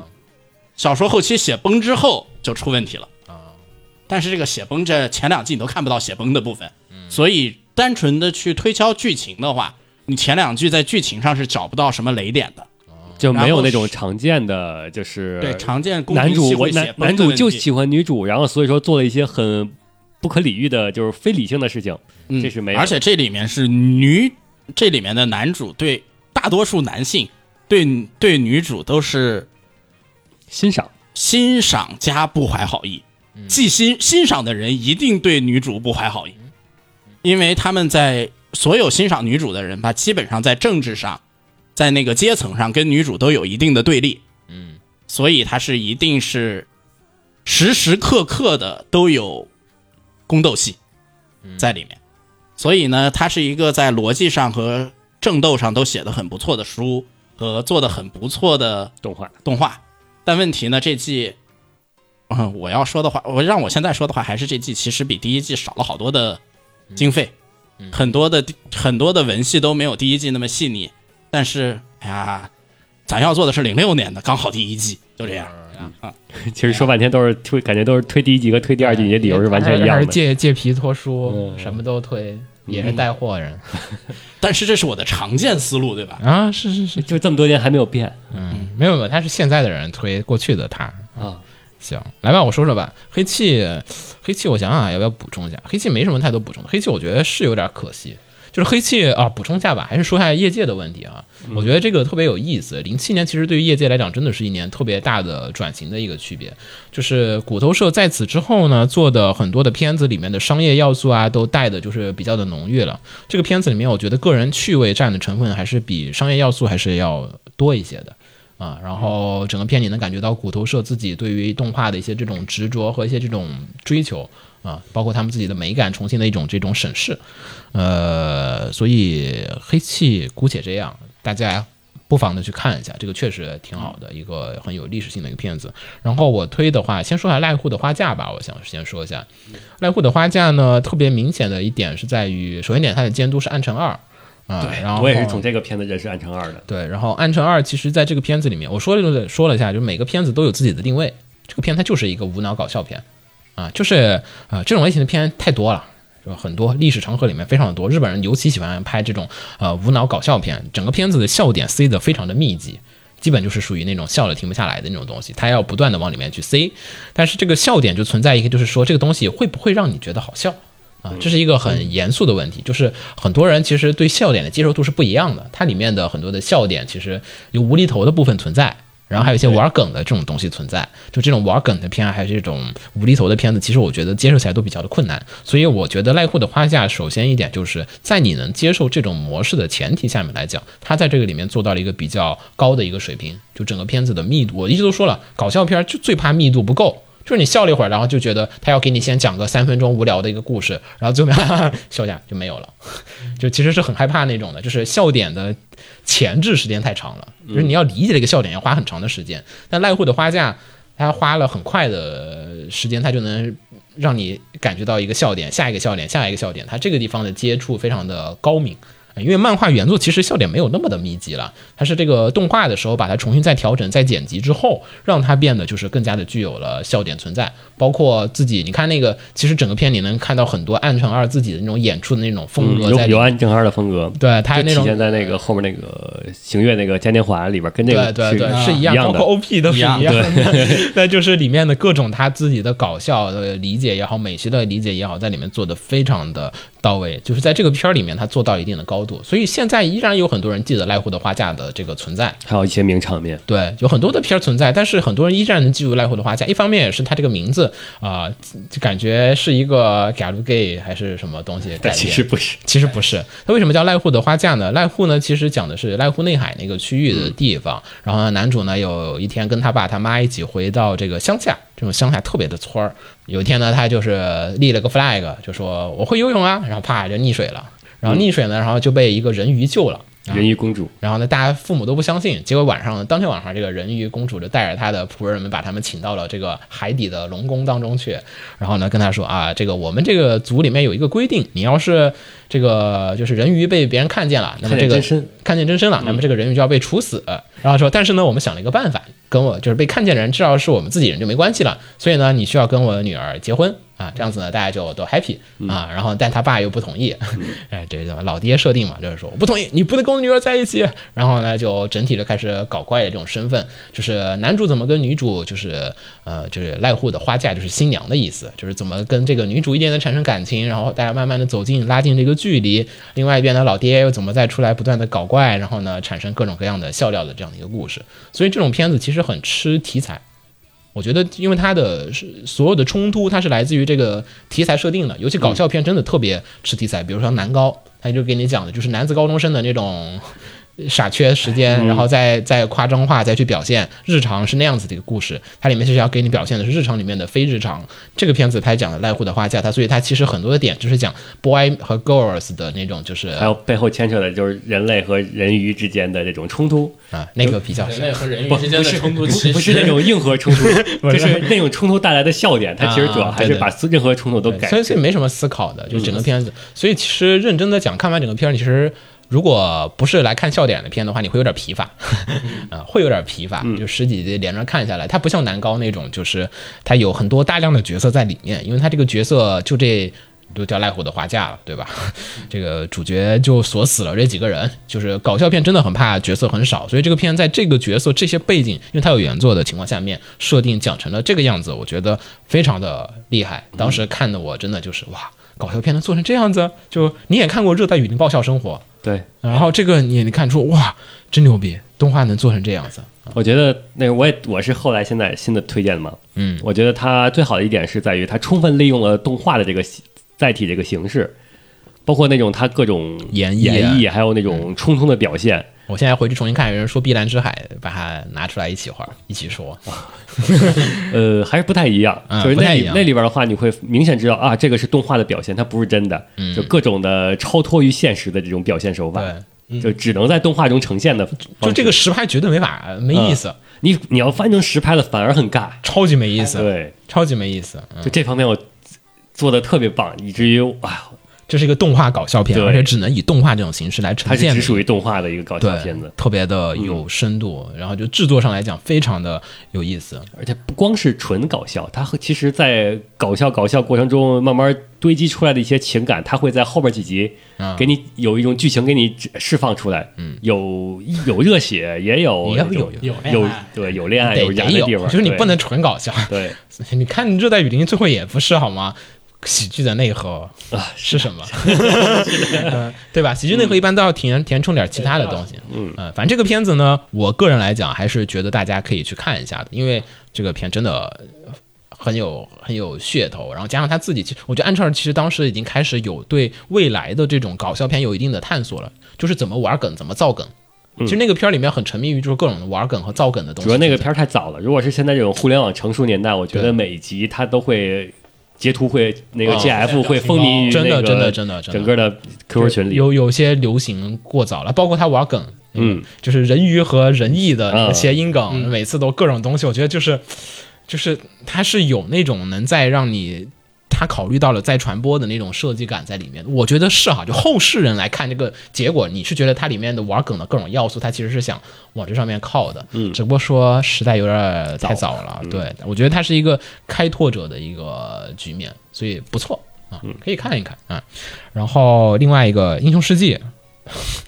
英雄世纪》真的就是设定，我觉得那个年代的人做片儿太实诚了，这设定真的满满在。你看我们老说这个现在，就现在说实话，现在吹无职有吹设定哈，真的是放到当年，我觉得就也还好。嗯就是是现在大家都不画设定了，我我仔细，我现在仔细的想了想这个问题，确实是的，不是说无职的设定有多么的牛逼，而是说现在大家都太拉胯了。啊，你想吧，零七年里咱们现在看，你精灵守护者那个，哦啊你吹不我就吹不提了那个对那个我吹不吹那个不要？提那该不该吹？那那各个种设东定西，一定该吹的。对啊，你这各种东西都有。但现在这个这一季这好多片里面，它设定都是很很带感，对吧？人家细节考据画的都很细致。咱们现在现在推荐新番可能是啊，这个推荐点是设定，啊，哎，在在过去的话，这个是就标是配。当时做动画，就是真的是零七年动画人都是大爷看我的设定吧， 都是那种感觉，你知道吗？就是满满的厚厚的一本设定塞在你面前。嗯，行吧，来吧，我们说说这个正片，正片正片。来，现在的我现在的今现在推哈，以现在的这个，咱们现在已经毕竟看了啊多少年动画了？鬼知道了十几年，十四年。鬼知道不算了，至少十四年。对，又加了十四年的这个动画的阅片经历下来讲，再加上现在的动画，其实呃制作方向有很大的一个变化。我觉得真的当时来讲，真的是一个呃机遇与改善的一年。就当时的动画设定太重要了，就是但是你从零八年之后，轻改进入之后，我觉得就是摧毁了这个原创动画的一个市场。嗯就原创动画你要怎么吸引人，你知道吗？因为原创动画的人，他都是动画公司的人在去做。你知道吧？就原创动画公司，那动画公司他做东西，他就是想要考虑怎么样用动画表现一个实拍拍出拍不出来的一个东西，我怎么活用我的动画的优势去展现这个世界观。所以呢，当时的那些动画片里面，他都画背景画的特别的细。现在大家都是只要有一个故事好，那我整个故事我画成什么样，其实大家都能看。或者说只要人物好，啊，所以后面才出现了大量的校园恋爱喜剧，其实是一个有点儿有点儿难说的事情，对吧？你现在都现在都各种校园喜剧，你那学校有什么区别吗？嗯，对我真的觉得就是你三维基础到了，我觉得大家就是来回倒那几个背景就行了，你就画画人物人物就行了，真的不用画多的，你没有什么新的设定，你这用的手机架就是那几个手机，校服都是那一个款式，你最多设计一下服装顶了到头了。对你连发型都没什么可设计就的，变个颜色。所以你说真的，当时的动画其实真的是在一个原创动画人最后那几次拼搏的一个时期了。之后他们发现了，资本家发现了轻小说太牛逼了，太好赚钱了，我们还可以卖小说，还可以卖动画，可以卖各种东西。对，而且那个时期的那个时期的，就算是小说改编的作品，它也在设定上很下了一把功夫。因为现在那个的时期的小说，嗯还不是现在这种这种轻小说也比较重设定，那个时期没有没有没有，你那《风之圣痕》还是就那样，我还是看了，哎风之圣痕本身就不算好 的，咱们又开始没办法，又开真始的我很偏塞那个时又开始统一彩衣，来吧，秦九先说说吧。呃，第一个刚才也说了，就濑户的花架嘛，嗯，这是经过这么多年阅片之后，我越来越发现濑户花架的它在作为动画的好处，因为它具有很大的后世的一个学习性，而且它并没有说是有时代局限性，没有就是这种东西。现在看你该笑对的就它笑。超脱出来之后，你可以放在任何时代，就感嗯感觉挺像那种，就像那种传统相声或者是赵本山那种小品似的，啊，对，对嗯对或者周星驰那些电影，是是是是你什么时候看候， 对它的笑点是不随时代而改变的。对，那我就说说第二个了。第二个，旋风管家，为什么现在推了？你又是情怀牌吗？应该是情怀派。应该是情怀牌。对，哎但是追我是最开始是先看的旋风管家的动画，嗯看的动画前几之后我去补的漫画嘛，啊，然后再就就就入进的汉化就组嘛，对，就嗯金花组就入坑了，然后就一直在看。嗯，自己家的孩子嘛，怎么能？嗯，也不算，就是这不算是回过头来再看嘛。嗯虽然说第一季它其实按咱们现在说法是魔改了很大一部分先说下故事吧，白先。啊，旋风管家故事。啊，故事就是 第一次说《新闻管家》的故事是 什么？ 是像冯管家是什么样的故事呢？对，这是我们的男主 Hayate，嗯是一个又又是一个普通的高中生，不，哦我是个不幸的高中生，嗯超级不幸的男人。嗯，在在登场的时候只是一个普通的，嗯他并没有说我自带不幸属性，就嗯嗯嗯，只不过他就是登场时候给你们展示了他，只不过就是回到家发现父母把他给卖了，欠了几十亿，然后有多么人渣的父母，对啊那黑社会卖来器官对，然后抓他，然后然后他最后逃跑，最后嗯逃到一个花公园里边儿，正好碰到了一个那我们的女主，一个小女孩儿，嗯，她就觉得双马尾傲娇美少女，嗯，硬工配音。嗯，心生歹念，想要想要当绑匪绑架她去要赎金来给她搞给定，自己只不过还债她说了一些很有误会的话，嗯，导致女主就是那 a 认为，嗯啊，竟然有人向我表白，啊，难道他喜欢我啊？啊最后结果她女主是一个富家千金，嗯，帮哈特解决了这个黑帮这个债务问题，他这个富是有点离谱的富哈，是这个。嗯 啊，我要说一下，补充一下。嗯，然后男男主怎么还债呢？最后就到他家成为他家管家，从此开始了这个负债管家的一个生活。嗯，嗯，然后这个原名呢，再说下翻译问题啊。嗯这个原名呢，其实是如风，宛如疾风。其实就是旋风。嗯嗯，也就仿管家是意义，旋风其实是一，就是对，就够了。宛如疾风嗯嘛，它其实是。对，就这么一个普通的故事。首先一点啊，说一下它的作者，嗯啊是火田健二郎啊，这个他其实呢 是这 其实个是就甜，不是火甜。我们喜欢分开念，嗯啊对对吧？都喜欢分开念。然后呢，这个火田健二郎呢，其实是他是师出久米田康治，嗯啊，是久米田熟的这个就相当于是徒弟，所以呢，很多他的作品里面呢，还有久米田也会互相吐槽，两个人都会有点儿啊，就吐槽说你这徒弟怎么能比师傅还牛逼， 这各种你的赚钱怎么这样子？所以其实呃，这个作品啊，有很多的是师师承这个传统的日本的一些搞笑的这种路数和套路，所以其实设定上面它重的不是特别的大。啊，刚才我们说赖户的花嫁其实是有一些受制于他的这个角色设定，所以导致他的笑料无法的去转移出去。但你其实看《旋风管家》整个作品，其实无论是 T 呃 TV 动画也好，还是原作也好，其实它有设定， 其实它有设定，有设定对有设定，但是它的笑料是可以摆脱跳跃出它的这笑个料跟设定无关，就是我觉得是从他就开篇就立下了这个，相当于立下这个规则之后，嗯，你可以理解为他的笑料其实是和他的主线是嗯脱离的，大家也都默认这种脱离了。就是他在表现日常搞笑的时候，大家不会认为这里边会有什么深刻的主线。嗯嗯，然后呢，这个动画是五十集，是一个年番，年番所以你就说这个火田当时真的是很受被待见的，因为毕竟小学馆嘛，对吧？这个连载的这个也是嗯当家之一。当家之一，当时的当家之一，所以整体来讲很有意思。然后呢，这次这个动画呢，其实是个原创故事，啊嗯是个原创故事，基本是基原于漫画的设原定创展开的，对就人物关系都是啊，人物基关系没基于改漫画的这个是人物人物，原创了极多了丰富的那些搞笑的单元剧，是这么一种模式。所以其实整个片子它很大程度上呢，可以无视当时的漫画进度。嗯嗯，然后因为其实当时漫画画的也不是特别的多，所以其实各种的进度，它其实动画制作其实很，当时很多的作品都是就是动画进度超越漫画进度，嗯嗯，所以很多作品都是原创、原创、原创、原创。所以呢，管家其实就开始就已经准备好这个事情了，所以其实基本没有涉及到太多的原作后期比较就是明显的一些主线，然后只是把人物关系在这个地方都该引入进的引入进来，甚至为了让动画有一个自己的结局，还创造了动画的原创角色，然后去把这个故事体验清楚。嗯嗯，就这方面有一个也算企是，划和大人的原因，就是问题就是这个他原创出来之后。有些其实角色是是伏笔，是在漫画里边后边要用的，他只不过原创出来之后，相当于类似于那种类似于钢炼的那个啊那那种原创版，就是它导致了它和漫画的那些人人物的关系嗯，世界后线后发生期了后期漂移会出现了矛盾的点。当然，对于小红管家的那个粉丝来说，这种就无所谓，有一种本身就自带精神分裂的这种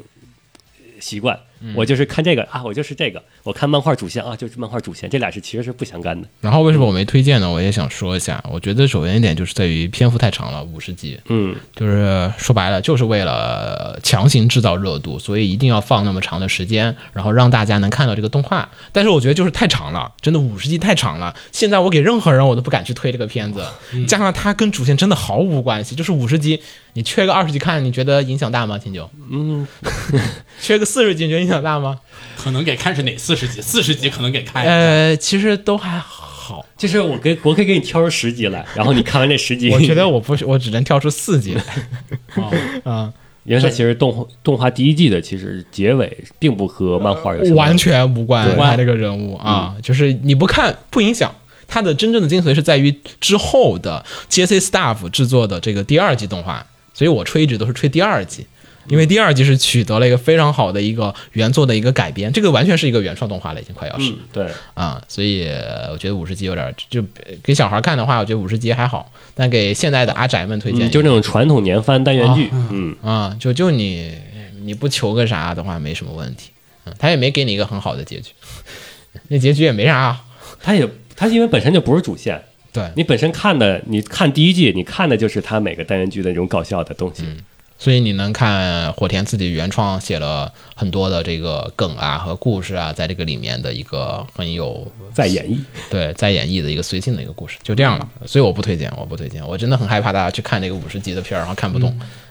但我觉得我就是我觉得这种是属于那种你追漫画、追后见动画，它就是那你不说他也会去看。一个主线锁死了之后，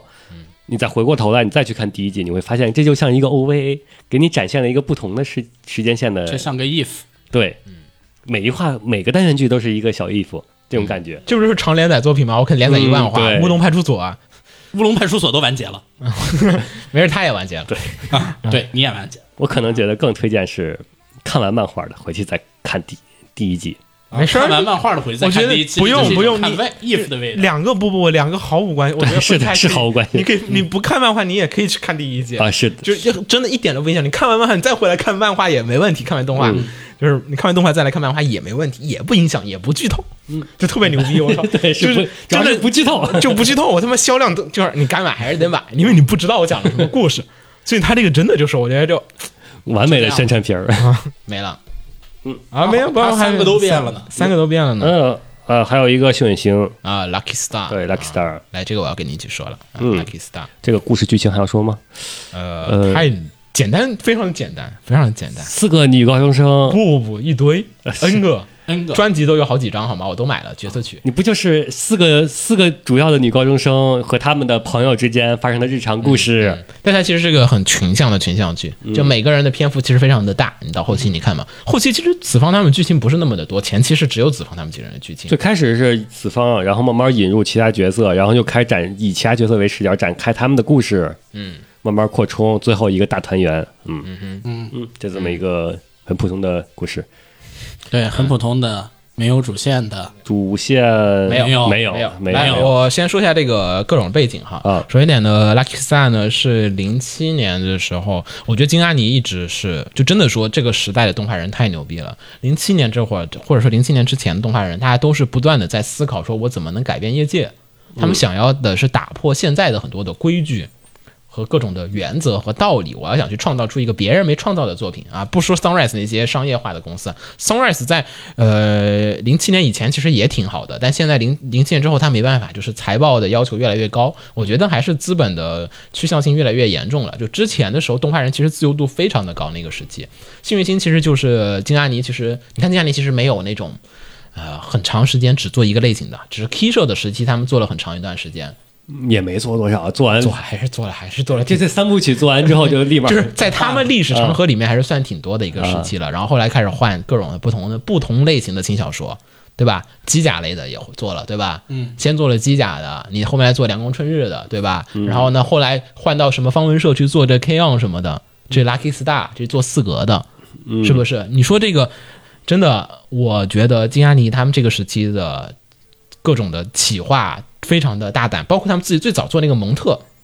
啊，仰望星空之人这些全部企划，它都不是跟着别人的来的，就你没有见过相似的东西，基本就啊，就是所以这个时期的开创作品，我觉得非常的多。Lucky Star 是这个时期的一个开创作品啊，这是很有意思的一点。其次呢，这个故事刚才听着我们不是也说啊，这个故事它就是这样子，它就是给你讲这个高中生的日常，都没有说这个人要去哪个学校，然后不想跟这个人分开，就都是那种就是没有亲爱恨情仇，爱恨情仇都没有，就都没有什么人际关系变化。说我要努力去什么社团，没没这事儿。就最后面几集有一个那个大家要一起跳个那个就是 O P 的那个舞蹈，然后呢拉拉操，然后去参加，就是那唯一的就是说集体运动 主线了，对唯一的主线了。其他人都是啊，我今天上个学，今天去打个工，哎呀，今天知道那个出了一本什么小说，都那种嗯的。但我觉得这个作品其实很大一点魅力是在于说，呃。一方面是它有很多的梗，你现在的人你去看啊，你会觉得说它里面讲的很多的，嗯、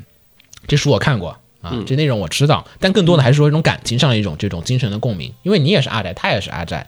就是应该是那种，就是上学之间跟别人谈话，嗯就是此方说出来那个话语和台词，嗯你会只有看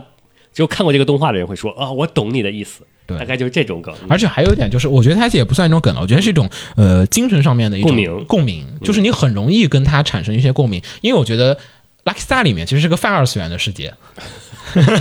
是不是？我该这么说了，已经呃，差不多，对吧？对，就是什么人都对它看没，有特别硬宅，没有，就是谁都看。就是你看那个小司也看，嗯对吧？对然后那个就是子方也看子，方他的后后辈对，还是妹妹啊啊，也有不看的人，对但是他说我绝对不知道你们在说什么。然后老师也在嗯玩游戏，然后就是你学生也跟老师一起在玩，现在已经是这样子的时代了。对，是的，是吧？就是你这玩游戏和老师说，嗯，我不玩原神， 然后一去 KFC，两个人一见，啊， 你也来呢，啊，你也来呢， 都是这种的，是是吧？我觉得它里面其实是让现在的人更容易产生共鸣了，而且在那个时代下，可能中国人不太能理解。包括我，其实阅片量不够的时候，我去看那个片儿，我也觉得说，嗯，这梗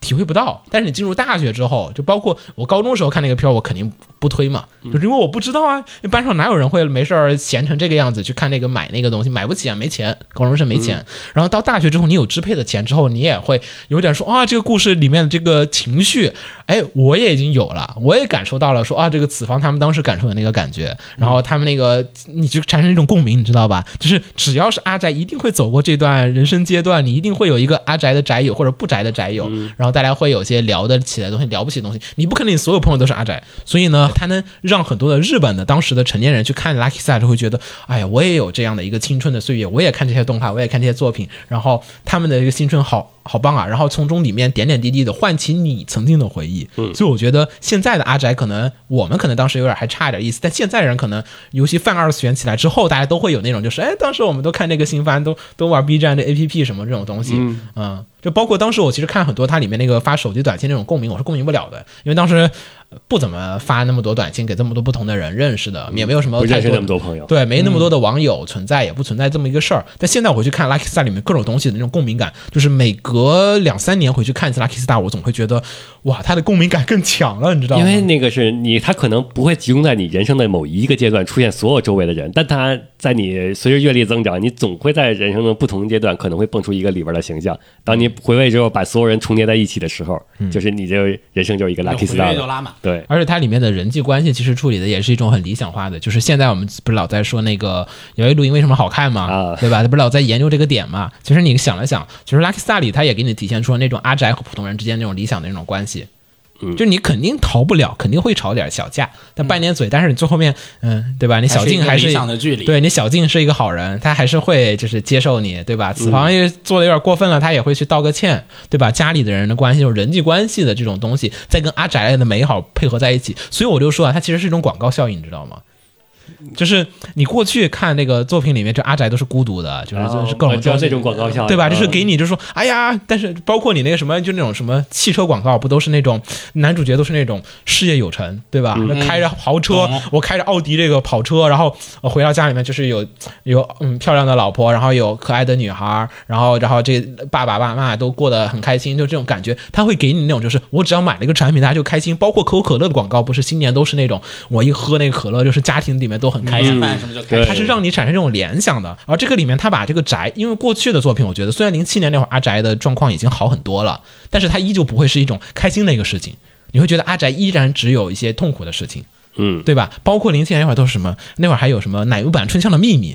对嗯吧？还要隐藏一下的。现在的新奶油版《春香的秘密》的那个他出的他那个女儿的那个作品，已经就是他女儿愁我我骗人说我是个阿宅，其实我不是个阿宅，其实我不宅已 经已经设定反过来了，你知道嗯吗？因为现在的宅他给你的已经是给你的一种说啊我是这个阿宅，其实我是很开心很幸福的那种状况嗯下，所以我觉得 Lucky Star 他做到了一个反向的重新塑造了这个就是。就是这种幸福感的这种，它让你产生联想，你知道吗？就是啊，嗯你是全此方，其实你也很开心，你也很快乐，嗯对吧？但是你过去很多作品里面，就是你是阿宅啊，这个阿宅好惨其，实它跟国内一样，也是反过来的。国内过去大家都是很高端的说，我是一个 otaku，我是一个宅。但现在的话，这帮人可能就会说啊，不不，我不二次元，我一点都不二次元。对对对，嗯现在不敢了，对现在不敢，因为你不你会把怕被人联想到那个上面去了。而 Lucky Star 它是那种就真的是一个美好的一个事物，就所以它是把这几者东西结合在一起了。然后再套上了无敌女高中生的这个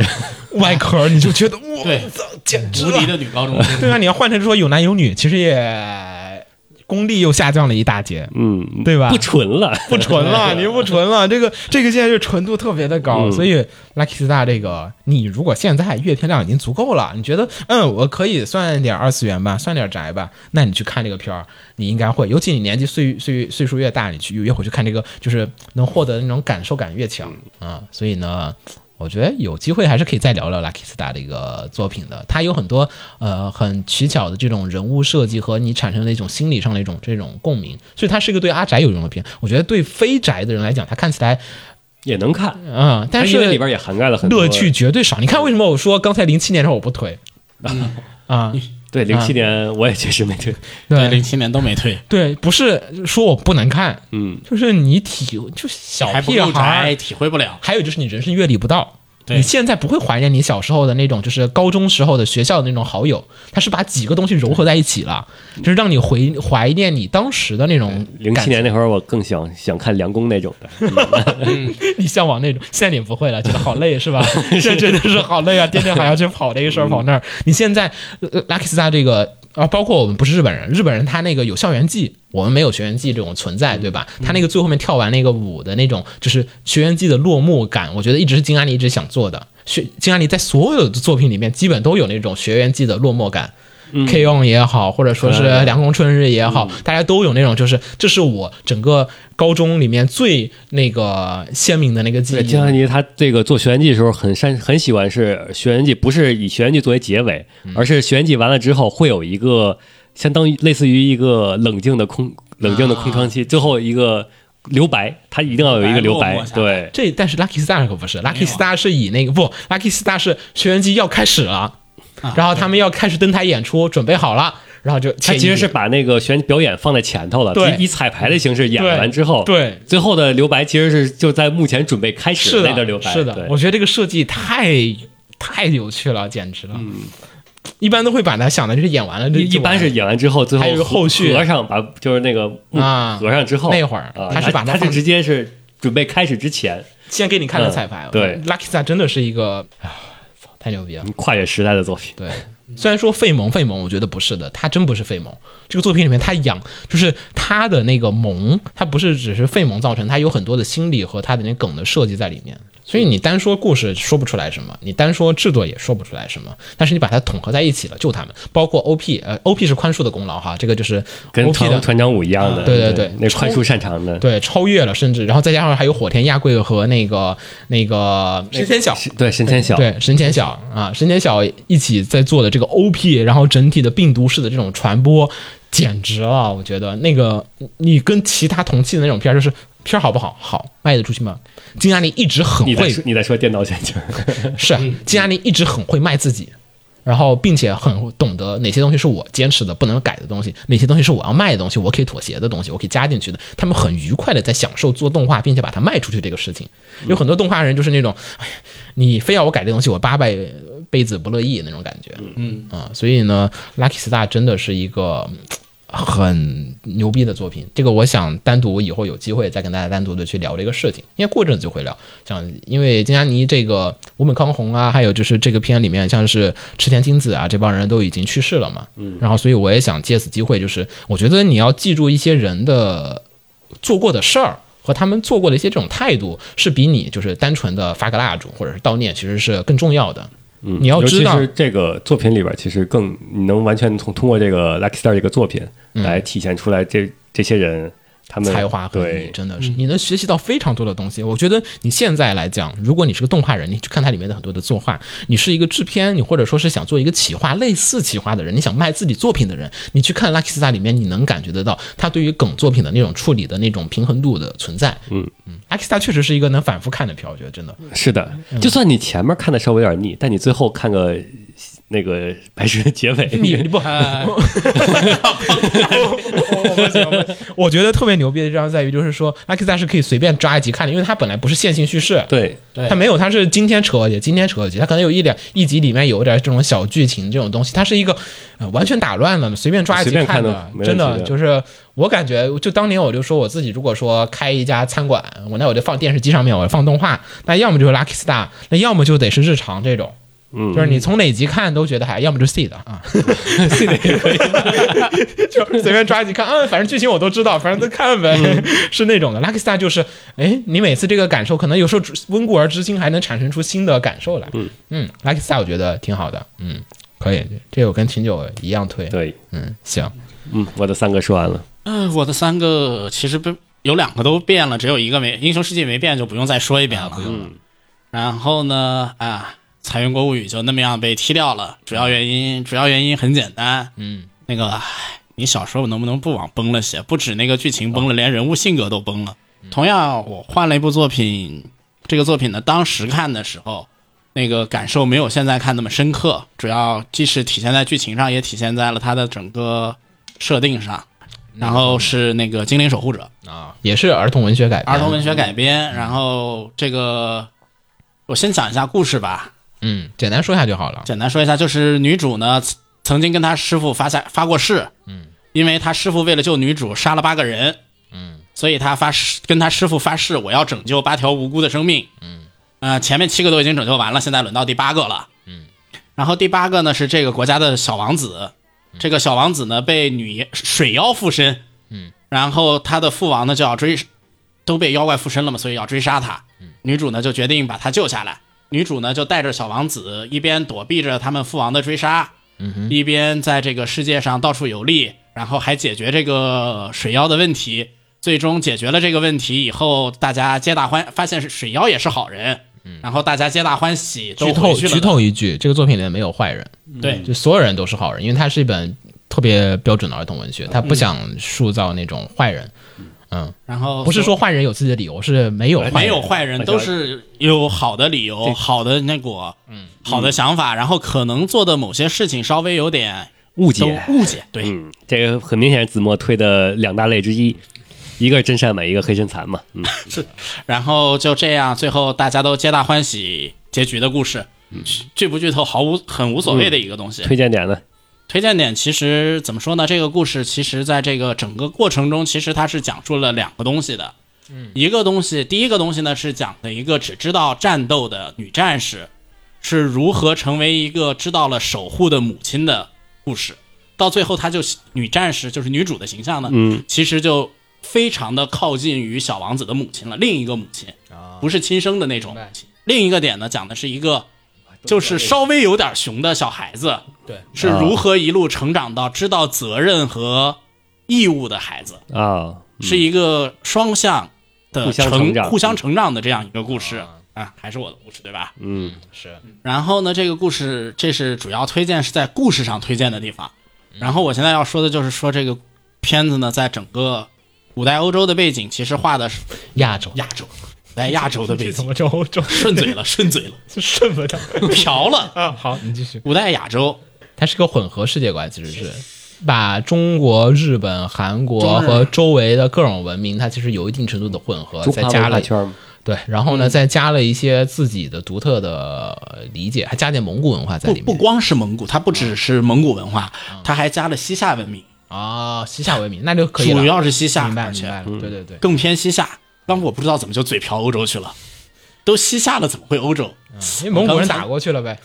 那 么哎不不不西夏没打过去啊。西夏没打过去啊！刚才我嘴出了什么问题？蒙古嗯打过去，这个片呢是我在回头补的时候看的啊。嗯，我在补的时候，我感觉就是我补的这些片里面，它是少见的文戏上嗯做的特别丰富的一个片。啊，是他文戏做的很很好。可能到到时候你们回去看片去看吧，就是第三话的时候，嗯，第三话应该名字是叫死斗还是什么？嗯，他刚开始跟其那个猎实人是吗？嗯，刚开始其实是一段打戏嘛。对。但在那段打戏里呢，他用了丰富的眼神交流来传递他那段时间的整个心理状态。你光看动作，其实那段打戏上没有特别出彩的地方，但你仔细去观察的话，这个片它的整个做是会用眼睛来说话的。嗯，在这个动画里面，我看的里面啊，就这些年的动画，嗯，哎呀，没几个眼睛做得到的。然后再说一下，我再说一下，就是说一下这个书的作者吧。嗯，这个书又的开始了，卖不是书。不卖书，不卖书，我只是想说一子墨，下你真的开个店，咱们就以后就是收听节目直接可以访问我们放映协会的官方淘宝店，然后可以买这个书，然后报暗号可以打八折。嗯，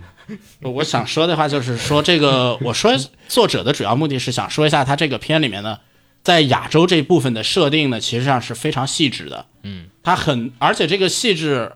我觉得不光是来源于那个什么，来源于那个动画制作组这边的细致。嗯，很大一部分呢是来源于作者本身在这个片里面可能是可能有参与监修。嗯因为在这个作者呢本身他是一个文化人类学者。嗯啊，嗯，他就研究这儿的，他坚持写书，感觉就是把自己的研究成果，嗯，我想写点东西展示一下。因为这个片，首先一点，我第一初见印象，当年看的初见印象就是作画好。但说实话啊，我觉得他的作画好是属于那种嗯美华丽系美华术丽系的，但是呢，这种东西很容易被人适应，你知道吗？就是作画的好与坏，其实是要靠不断的就是变化，你才能体验得出来这个作画好了坏了。就你老看这片儿，你疲了，其实你知道吗？就是他这个嗯的你你到后面你其实是不会查，就是前感面初见那前两集觉得哇真的特惊艳，但是后面你们渐渐的习惯了，你会觉得这些都是应该存在的东西。加上它的场景，其实不是说那种就是场景设定上就是决定我们先从一个小地方到一个大地方这种东西。它开头已经极尽的华丽了，之后已经是回到了就是各种小村儿小落里面去，然后哦所以开头就是视觉冲击不存在了，就到后期你对的，你视觉一旦习惯了，就肯定冲击不到你了，对吧？首先点哈，这个片子也好，等会儿要我要说的电脑线圈也好，他们都是属于那种叫好不叫座的，嗯，我觉得对不叫做对自然是有它的道理所在，就不是说没有道理不叫做，你知道吗？不是说没有人推。第一点，它的故事其实比较的不太符合现在的观众的娱乐是就是观看习惯，这没有冲突。有一种对像没有严冲突，有一种也没像有什么严娱肃乐性，，就是它都不是严肃文学，都不严肃严肃文学要讨论一点什么事情的，哦它其实是想让你去感受这个事情的。首先点，这个片子呢，在前几年拍的大合剧，拍了真人版，对，真人版，嗯而不是一般真人版，是大合剧，就是那么长的故事，我真的就整个片子就你你是看完了哦奇长，我看完了，特别特别特别长，我快进着看的哈，不好意思，我是跳嗯着跳着看的，也是，就这个真的太长了，大合剧我没有几次看完的。然后呢，他这个故事呢，其实说白了跟大合剧是一样的，他是想让你去感受历史长河的那种东西。就这个故事的走向，其实大致你能看这道条这条河流会往那边走，嗯，对吧？它怎么拐怎么弯，其实你是不太清楚的。啊、但是你知道它大河就已经往那边走了，所以故事的整体走向肯定你也知道，后面这个王子、呃、也不会不会出什么问题，然后最后肯定会解决这个事件，然后回去继承国继承太子位，嗯还没到继承国家这一步，对，然后后面一定会有一些这种就是解决啊，或者这种疏达的之处。所以呢，这个作品其实真的没有任何的冲突，我觉得快要啊，就是你没有什么很大的那种就是矛盾啊和那种就是各种的事儿，就是。不紧不慢的，就整个故事也对细细细的推。我觉得这个零七年这会儿，很多作品确实还是存在这个，就是剧情太不紧不慢了。包括为什么《地球防卫少年》大门一个人都没推，我觉得也有点原因，就是太不紧不慢了，就是你想看点冲突，它就是没有。然后就是也有一两集有冲突，但是呢，其他没有冲突的时候，就真的是平淡到一个平淡到每集走一个，真的就困，你知道吗？就是困，你知道吗？就是看这个片儿，我觉得也很容易犯困，就冲突特别的薄弱。对，这个片不适合连续看，嗯，然后其次呢，还有就是说，呃，缺陷，我继续说缺陷哈，就缺嗯陷还有点问题是在于结局，这个作画它是动画，它是原创的，啊，它有很多的就是神山的一些这种原创上的一种的调整，对因为小说一直在写，然后当时是多，当时也没写多少吧，我估计是，当时反正没写多少，原创了量还是有点大，原创量有点大，当时包括好像开头的故事的那个笔墨加笔这些都他都自己调整了。我去看了一下书，我也去看了一下书的。开头那会儿，他跟那个皇子交代那个各种事情，被请到皇宫里面去，然后就说你要带着皇子跑路。他花了一呃一整集，好像还两集时间，然后反而一集多一集多，然后才讲完这个事情。小说里是啪啪啪就说完，好，你带着王子跑吧，啪就跑了。然后小说动画里面为了去给你体现各种，我、应该有动画人的执着吧，就是我要给你。给你个展现这个作画呀，要让你好好的享受我们这个背景、这个美术啊。我知道他这个用意在里面，就是这个作画人他就是舍不得放弃这些东西，但是就导致这个看故事的人就很难受，他就节奏节奏太特慢慢，特别慢，就是原作本来就不是特别快的那种书，但是他这个作品改了之后就更慢了。包括他的大合剧那个真人版也是一样的问题，就是看的你简直了，怄火，你知道吗？就是怎么能那么的慢？当然了，你如果像子墨那种说的摆平心态，哎，喝个茶。喝茶片， 对的，啊，就看超级个一慢的画，喝，你都不能喝那种特别快的茶，得特别慢的喝茶，就得用热茶吹一，吹，是特别烫。嗯然后喝一口，嗯，看啊然后一天10分钟看个一集，我的一天我要一天看一集，嗯，我一觉集得我觉得可能没有。然后动画当时呢，显然神山健治是觉得我们是做不了第二季的。所嗯以呢，他第一集其实是想把这个故事以自己的方式重新再去解释一遍，但是真的导演们不是大文学家，不是每个人都是押金手那种的，对能把那个福星小子拍成那样子的一个故事，不是所有人都可以给他创造一个更高的新意的，你只能是那种。劣化，你知道吗？我觉得神山就是他又没找准这个作品的这个神髓的要素所在，就是又理解歪了。就是我自己神山理解这个故事应该讲这个，但其实作者要讲的是另外的一个事情。但是你体现出来的时候没办法，作者他兼修只能跟你兼修说这行还是不行，他不可能兼修到真的跟你导演一样的说，哎呀，你们不能太多的去表现这个，你们应该更多的去表现那个。嗯，他没有然后最后就是其实是有点不平衡，不平衡的，对，然后最后面那个打那个，最后反正跟那个什么决斗的那个部分，我真的觉得，唉，行吧，也就打斗好看，就是看看打斗，让你觉得提了一个气，然后有一个大结局，对吧？但是这个原作它显然气质上不应该是这个样子的啊，反而是一个原作党又不是那么的，原作党不会很满意。呃，也不会很不满意。但是但是你一般人去看它就会有一种你没有加分，对吧？嗯你不像子墨那种说我觉得原作很好看啊，你没有看过的人你去看两集之后，哦，作画很好看啊，看两集之后发现故事没有冲突。带动带动不起情绪，你没啥好多情绪可以的。你要去理解，你要去感悟女主的感受和男男主的感受，对然你要后去感受两个人的成长，然后再加上这个片又特别的慢，墨迹，特别的墨迹，这个成长你基本要到中段开始才能把你的那个情绪调动起来。而子墨刚才吹了一点，嗯就是说他这个片儿靠眼神去给你传递那种感觉。 啊，文戏其实这个地方真的很很很变态，你 知道吗？有时候你是觉得享受的，但你到后面有就时候你是。会觉得你说呀，大哥， 我理解不了，你知道吗？就是他给你个眼神，就我怎么知道你要说什么呀？就是那种，说实话，这个就是，哎呀，你看过作品，你就然后 我不这个懂啊眼神，我不懂啊然后你就觉得这个地方特不别是妙。正正常看小说的话，不应该是有心理描写这些吗？对呀、有心理描写，但神山他不知道他真的就跟你演他真的就用眼神把这个我心理描我写都崩描述溃出来。了，我真的崩溃然了。后真你的要是懂，你就真 的爽；你要是不懂，你就觉得啥意你思说？出来不好。这啥意思啊？就五秒钟解决的事情，花了三十秒给你一个眼神，我真的不懂导演，我真的没看懂。然后就所以这个片一定是说你要感受乐趣，你给看过这段书，反正这个作还是推品，荐给原作党？推嗯，荐给原作党的话，原作党书啃的多了的话，可能又觉得。书啃的很细了的话，可能又不没有必要要看。反正就这个片儿啊反正就不比较火尴尬，有道理。火为什么呢？我再说下为什么好啊？好是他作画真的好，就是现在他那个第一集真的把我震到了，就是他开头那个皇子出行的时候，那个小车、那个牛车，嗯然后那个桥，这个大家这个武器工具上面的各种的那个刀鞘什么的，嗯包括他睡觉那个房间门儿怎么开，这一一点点的那个设定，真的就是细到一个你令人发指的状况。我能想象到今天的动画作肯定不会有这些东西存在的。它那个就是每一个东西都有细节，你包括它有时候给你那个桥哈，你看那个桥的那个榫卯结构是一一对应是正确的。然后，但是你知子墨刚才说了，这个片它是什么西夏文明、什么亚洲文明，啊对什么各种东西在一起的。它那个这个建筑它可能是中式的，这个建筑可能是西，呃可能是日式的，然后它可能是日式加中国再加朝鲜，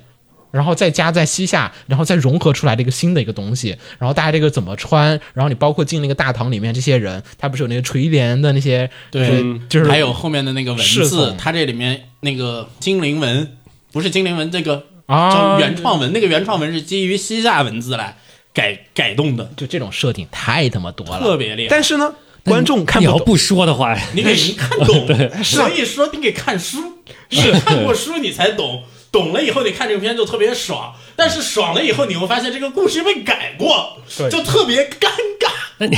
就很很迷的一个 东西。但作迷的感作品，受所以这作品，但是所真嗯以的做的很强。对，所以叫好不叫座，你知道吗？啊它有缺陷，然后这个缺陷导致了它无法被大众所去呃很快的去高速的阅览和去享受到那个故事。你想要冲突，你想要一个结局，它不给你，它就是慢慢的嗯你自己去体会吧，去领悟，这就是人生。我不能给你说透了，点透了就没有意思，你自己去感受，给你一个眼神，好了。然后这种呢，这种就是比较常见的女性的儿童文学作者，常见的处理儿童文学的方法就是这种没什么冲突，平平走下去。啊，还有女主人设其实可能有点不符合现在的，不是符合现在，就是不符合萌臀的萌臀主的流嗯审美审美啊。她呃人设上面呢，更多的强化了一些这个呃五官的表现，因为她怎么刚才说了嘛，就是我要靠提五官来表现我还要要靠靠五五官。官来表现很多东西。对，但是这种五官的强化，其实你知道的，二次元喜欢的这种嗯美少女，它其实是一个简化的过程，是一种符号化的一个过程。你看嘴巴、眼睛都是点一下就好了的，你不能画的太详细的嘴唇，你知道吗？嗯啊，你不能画太详细的眼睛，你会觉啊得太写实了就。对，就是它会有恐怖谷那种感觉，或者说你觉得不嗯有点丑了，对吧？嗯行。然后，第我三的个，第三个片，嗯，奔向地球，哎呦我的妈呀，这个这个不好说啊，说一下吧，这个作品呢，其实是一个非常老的一个作品了。七七年的漫画，对，在日本的科幻史上面有一个非常举足轻重的一个作品。然后呢，是漫画家这个作品呢，也在必要的人群当中有很大的一个反响啊。嗯，不是这部作品在 BL 人是这个群中人有，对，是这个人是 BL 大家，对，必要大神，对就是在你如果说像去你去日本的这个明治大学图书馆，它有一个那个呃米泽米泽的那个它的博物馆里面，我是去了的，它是会给你展出这个作者的一些这种非常好的一种，就给你展现这个作者非常好的一些这个作品，你能看到的。然后呢，这个作品是一个认真的科幻，非常认真。非常认真的科幻。这样说吧，这个作品是日本初代星云奖获奖作品。你想初代星云奖是什么概念？就是一群老害当时的科幻的粉丝们聚在一起评的一个奖，叫星云赏。然后这群老害们初代认可的，好，这就是该得奖的作品。这是第一名。嗯啊，对，就是要要用那个图来说的话，也就 是哦，又要 又又那样，又又要用狗 头了，狗头图。零七年的科幻，这不是零七一九七七 年的科幻， 一九七七年的日本本科幻，嗯然后几几年的日本科幻，又是这样子的一个区分。其实主要是这样子的，是因为地球啊常年被这个人类糟蹋，糟蹋，对然，后地球已常经见的设定嗯对地球已经就就快要挂了，人类就只能去这个移民到其他星球啊。然然后后我们呢移民到了其他星球之后呢，就子墨说这个了，为了避免再一次再犯次下糟蹋，再次犯下同样的错误。你看当年地球就被我们给就毁开了发了一个全宇宙啥啥系统，具体名字我想不起来啊了，。叫做特殊统治体制啊。嗯然后必须呢以这个电脑，它叫伟大的母，就是伟大大的母母。亲，就控制人类的思想，然后所有的小屁孩呢，到了十四的十四岁的时候，你就得去做这个身体检查，对吧？嗯对的然后呢，就是你接着就是这个身体检查呢，再送去这个特殊教育，然后呢，等你成人了之后，你再去给你送到这个星球上面去。相当于先把大家先洗洗遍脑对，的洗成一个好孩子的一个状况，再把你丢到地球里面去。然后在这个世界里面呢，诞生了一个拥有着伟大精神力量的超能力群体一个人，啊一个人，他只要是有这种能力的人，就会被干掉。啊就，是你就因为你去地球，你可能要诞生了一个没有被干掉的人缪，就是没被干掉那些人，然后就是缪族和被操控的人类之间，嗯的冲突和携手的故事，嗯，我这总结的有点太，没关系，反正这大家需要自己后面慢慢的那往给下自己传。嗯去然后它后面呢，其实是一个它，我觉得首先在那个年代下来讲，你可能会有点震撼，就是说它具有着双重的价值观，就是说好与坏，它不是那种非黑即白，对，你需要观众自己去思考这个中间，其实你会发现各有利弊。对，代表自由的缪，嗯，他有他的，代表秩序的对对对，那个计算机计系统，计算机系统，他们分别之间都有自己的缺点和自己的，嗯、强势之处，嗯，呃，每一种每一个方向呢，都有着发展的前景和破败的那个未来未来，简单说，反乌托邦的一个故事是一个很典型的反乌典反型，非常典型。嗯，只不过说在当年来讲，绝对是非常超前，而且它很多的理念在现在你也觉得很超前。当然了，有一部分的理念现在玩太多了，所以你又觉得不超前了。但是它也有超前的部嗯分，所以你要抱着一个这是一九七几年的一个片子，呃一九七几年的七几年的原原作，原作的一个作品来去理解它，然后你会觉得它真的很牛逼啊！是嗯，这而样的且一他个。嗯探讨探讨了非常非常多的东西，动画做的其实特别的不好，动画特别特别的一般。对，那你就是作画要又是推原作了是吗？最关键的问题是，即即使到了现在，你想看这个的漫画还是不好找，啊，我这有嗯，相对不好找。啊，你可以群里扫描二维码进行购买。 对，你 可又该卖书了我我不用，可以直接呼唤鸟把它发到群邮件，这个又是推出附带卖，书，他又这是卖书，你怎么？但是我不开店。你怎么学琴？不是学你学那个有头那套又开始带货。带货？行，来吧，让我说说吧。呃，我这次呢，现在推的东西是 Lucky Star，Lucky Star 刚才已经说过一次了，这个以后单独再出节目跟大家说。第二个呢，说的是魔法少女奈叶 Striker S。这是他的第三季作品。其实我当年就一直是在追这个片子的，所以啊、呃当然当时追的话跟现在不一样，当时追是等出 完了才你出完了一口气下完，一口气看完，然后才买得到盘的那种的那种追法啊。呃，这是零七年的奈叶了，这个奈叶已经刚好是零四，应该是零四零五应零该是七，第三季，应该是这不是应该就是第三季，就是第三，已嗯经长大了。对，然后呢，奈叶呢前面两季的故事呢，分别是她跟菲特，就是两双女主，第一季，对第二季呢是三哦嗯接了三夜女天之三家女，主不不不，接了夜天之家，夜天之家那边呢有那个 Hayate 家里面呢有一堆人，有四守护四骑士，守护四骑士再加一个。夜天之书，夜天之书，还有大还有林、小林，所以加起来其实是一个超群象棋，变成了十个人了。十个人左右了，快有啊！然后还有克鲁诺的，他们的剧情其实也挺多的，加上其实当时还有很多的很深刻的一个就是关于时空管理局的背景的设定。TV 版里面其实是有很多很细致的。大家如果现在只看过剧场版的人，我跟大家说一句事情，你们都被骗了。那个剧场版啊，它是这个时空管理局的这个政治阴谋，就是官方自己也说了的，就是这个剧场版是时空管理局，它是个剧中剧。就是嗯奈叶官方一直在说，剧场版是剧中剧，是我们这个管理局的人重新拍了一次我们宣传以片儿嗯我们的角度在解释当年的事件。你会发现，他把所有的管理局当时的污名全部都洗掉了，并且时时管理局里面那个有有个叛徒，然后干了一些坏事儿，他把这事情全部都给隐藏掉了。这是剧场版。所以你如果看剧场版，你觉得我说的什么玩意儿，那也是你被骗了。这是管理局想要干的事情，他就是想要洗你的脑，他就是想要告诉你，哎，我们管理局这好人，啊管理好局的都是好的，不，你们管理局干了好多的历史上修正的错误和各种的，就是方向性的错误，这没说啊，这个是大家去看 AS 的 TV 版才会知道的。然后呢，这个作品其实当时已经做到了一个非常高的一个水平了，有十几个角色，对吧？而且都很火，啊当年萌战你想拿了好多，就是榜首。第然二后季那会儿，嗯对，然后很多人都有各种各样的这种反响。这个情况下面，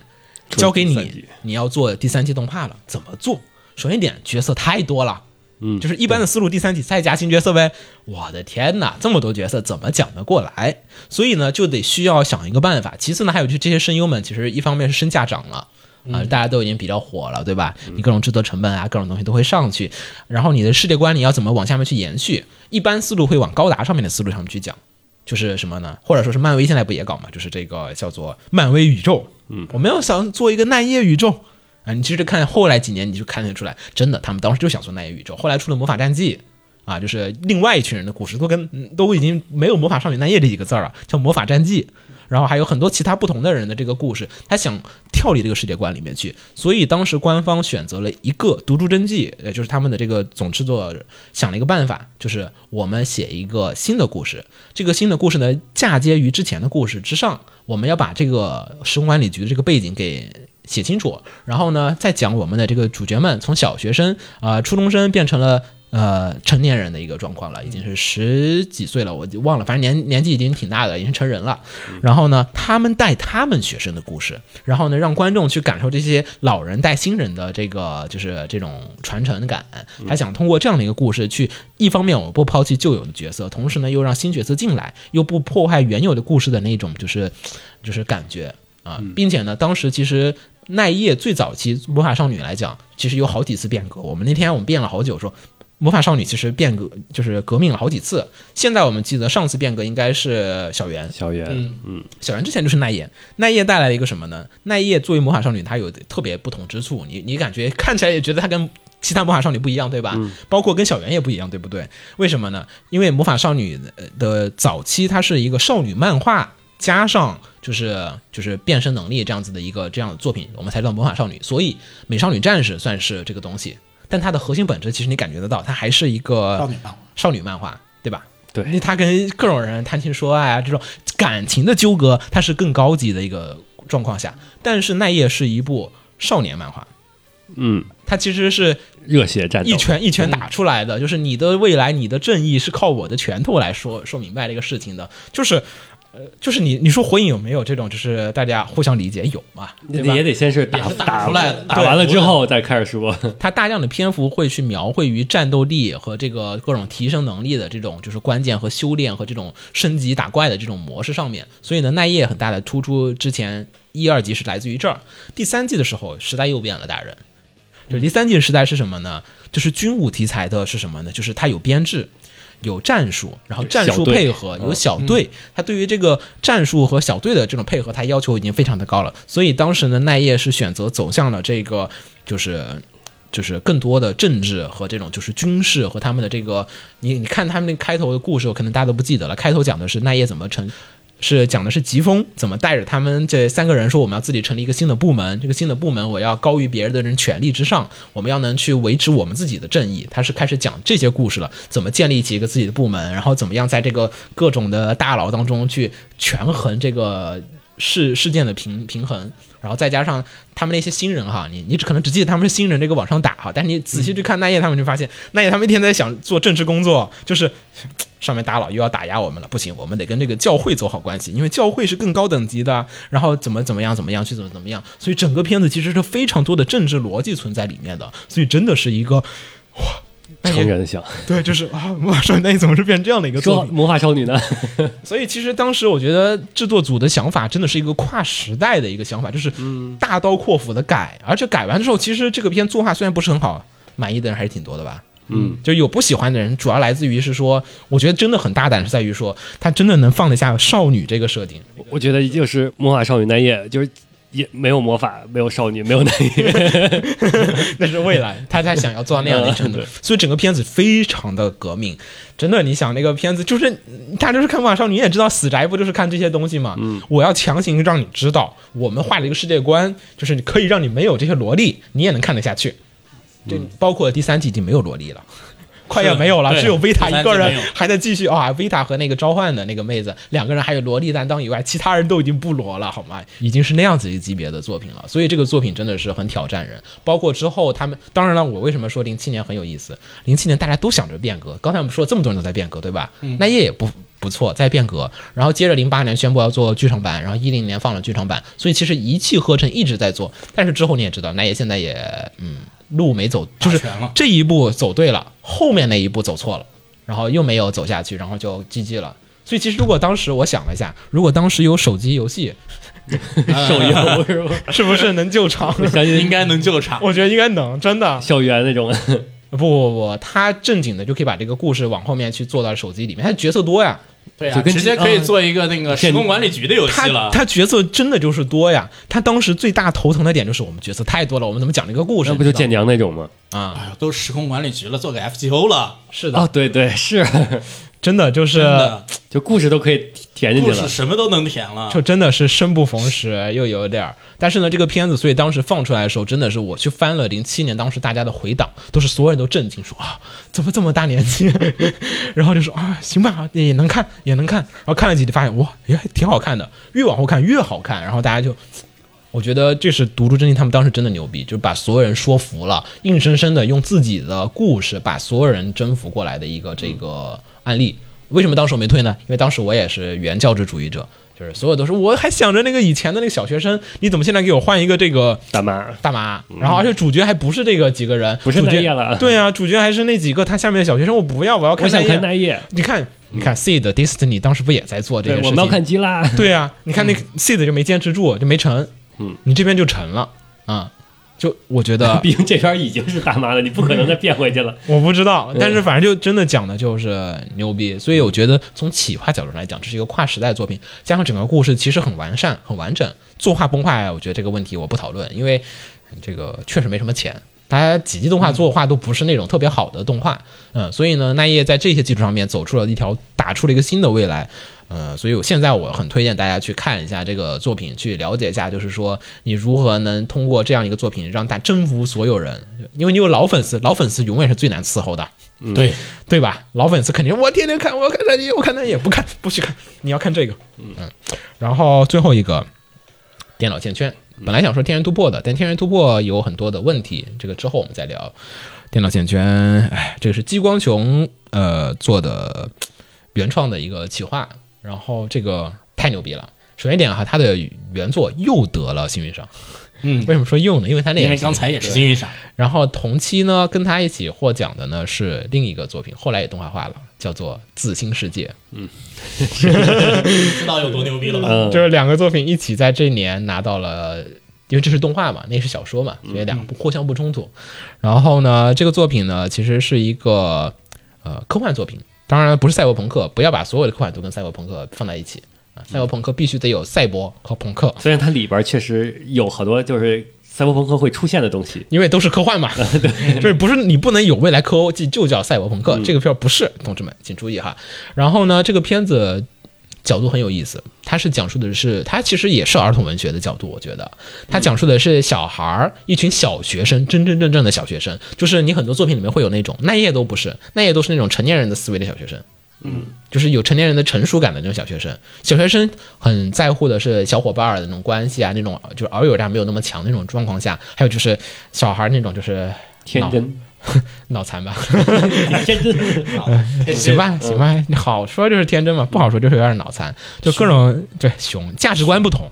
他跟你价值观不一样，你知道吗？就是你成年人价值观有时候会体现在小孩身上，但这个片里面的小孩们真的是小孩的价值观，他想的各种事情就是，哎呀，我的狗狗死了，我好伤心啊！他不想那么多的阴谋啊，各种问题啊。这个片子呢，呃，就是通过这样的一个角度，所以呢，它有一个美名叫做《小攻壳机动队》。嗯， 攻壳机动队里面是草剃素子这一帮人，他们以一些，嗯，我操，背了不知道尔虞我诈我的天呐，他们背了各种书，什么尼采的，什么各种精神学家，什么各种书，引经据典，我都现在都我都说不明白。各种哲学的道理来说这个事情，对吧？他要从成年人的思维，我们要讲哲学，用哲学思考这个生活的意义和你是否活着这样的一种感受，对吧？我还是我嘛，就就是他考问这些问题。这个篇小功课呢，他就是都是小学生，他就真的以小学生的思想来去讨论这些科幻的问题，所以呢。真的讨论不出啥，就是就我先说完缺点哈，然后大家打好预防针。就是小孩儿嘛，童真嘛，对吧？说好你是童真，但是科幻啊，它要有人去解析这个背后的一些事时情。代背景嘛，啊，还有解析他这个以后的一些这种人类的幻想和畅想。小学生呢，给你畅想人类什么命运啊、什么未来这种东西。所以这个片子里面看到后面，很多人有点失望，就是你想是个科幻片对吧？我的结尾一定接到科幻上面，我给大家剧透一下，那个你不想听也可以往后跳一下。这个后面的结尾也不算剧透吧，不是很明显的剧透。它接在了就是小孩的友情上面，嗯，一个超级科幻的世界观下面接到了一个小孩的背景下面，啊、小女生之间的这种友情，我们一定要啊、它是解决的是人与人之间的羁绊。但是这个作品是一个很重的科幻作品，我们之前前几年应该也说过，呃，它一定程度上的预言了现在的很多的科技和很多的就是人类社会网络社网络时代的这种发展的那种方向，包括它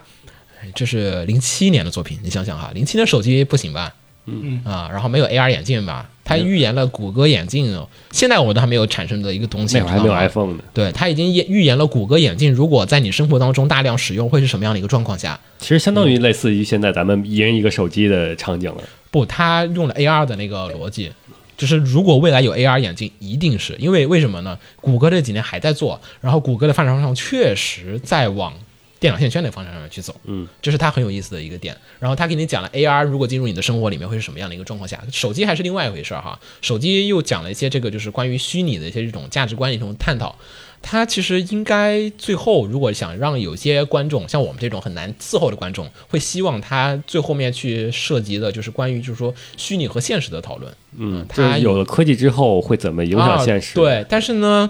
他真的是小学生主角，就正儿八经的都是小学生，所以整个片看下来，我觉得最难能可贵的地方是在于他们真的老老实实的画了一群小学生，就是思维、行为、屁孩儿的那种感觉都好。你看他们，你能想起小屁孩儿那种时候。其实它感觉也像是我不是直白告诉你，我只是画了一些小学生，然后我用这些小学生行为告诉你，如果真的科技应用到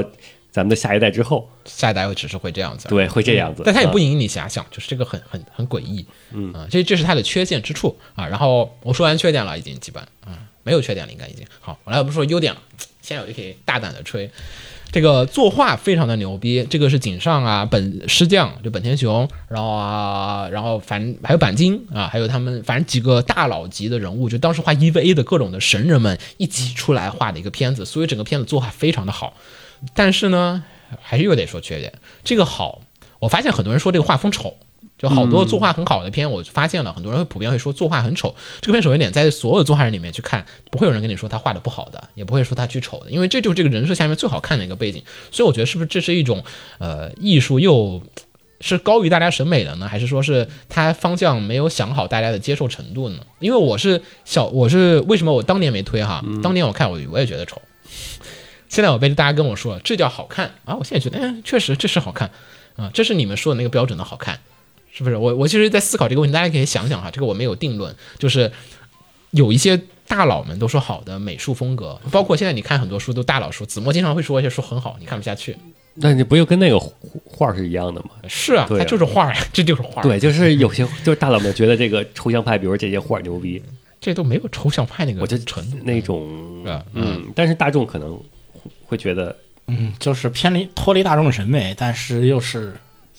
到底是谁的问题？但是艺术本来不就应该是超越于大众审美，才能不断往前改进的吗？这个就不知道了。嗯不一定的，咱们嗯对这个艺术理论什么的，那可以去你研你究不好学习说，了你不好说什么叫超越，你知道吗？啊，对，是 你是不是在开开倒车？呃，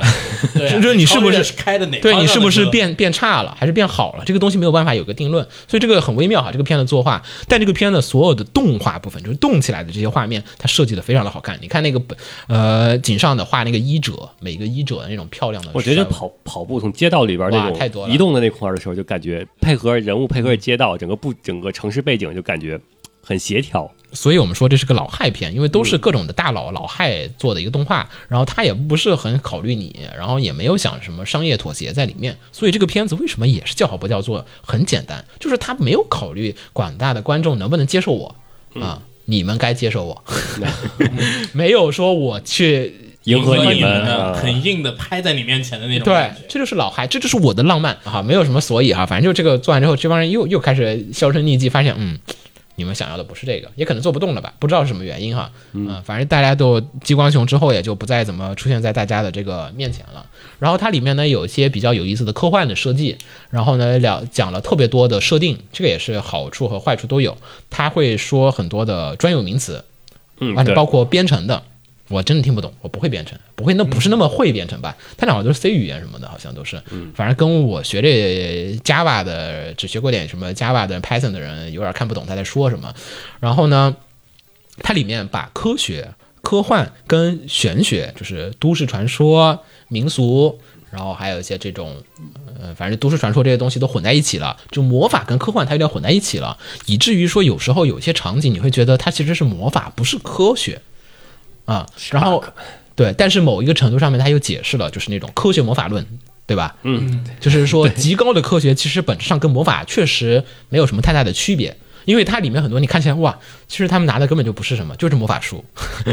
就就就是一群法师，就是小魔女学院啊、没什么区别。但是呢，其实你仔细一看的话，就是发现，嗯，其实它全解释清楚了。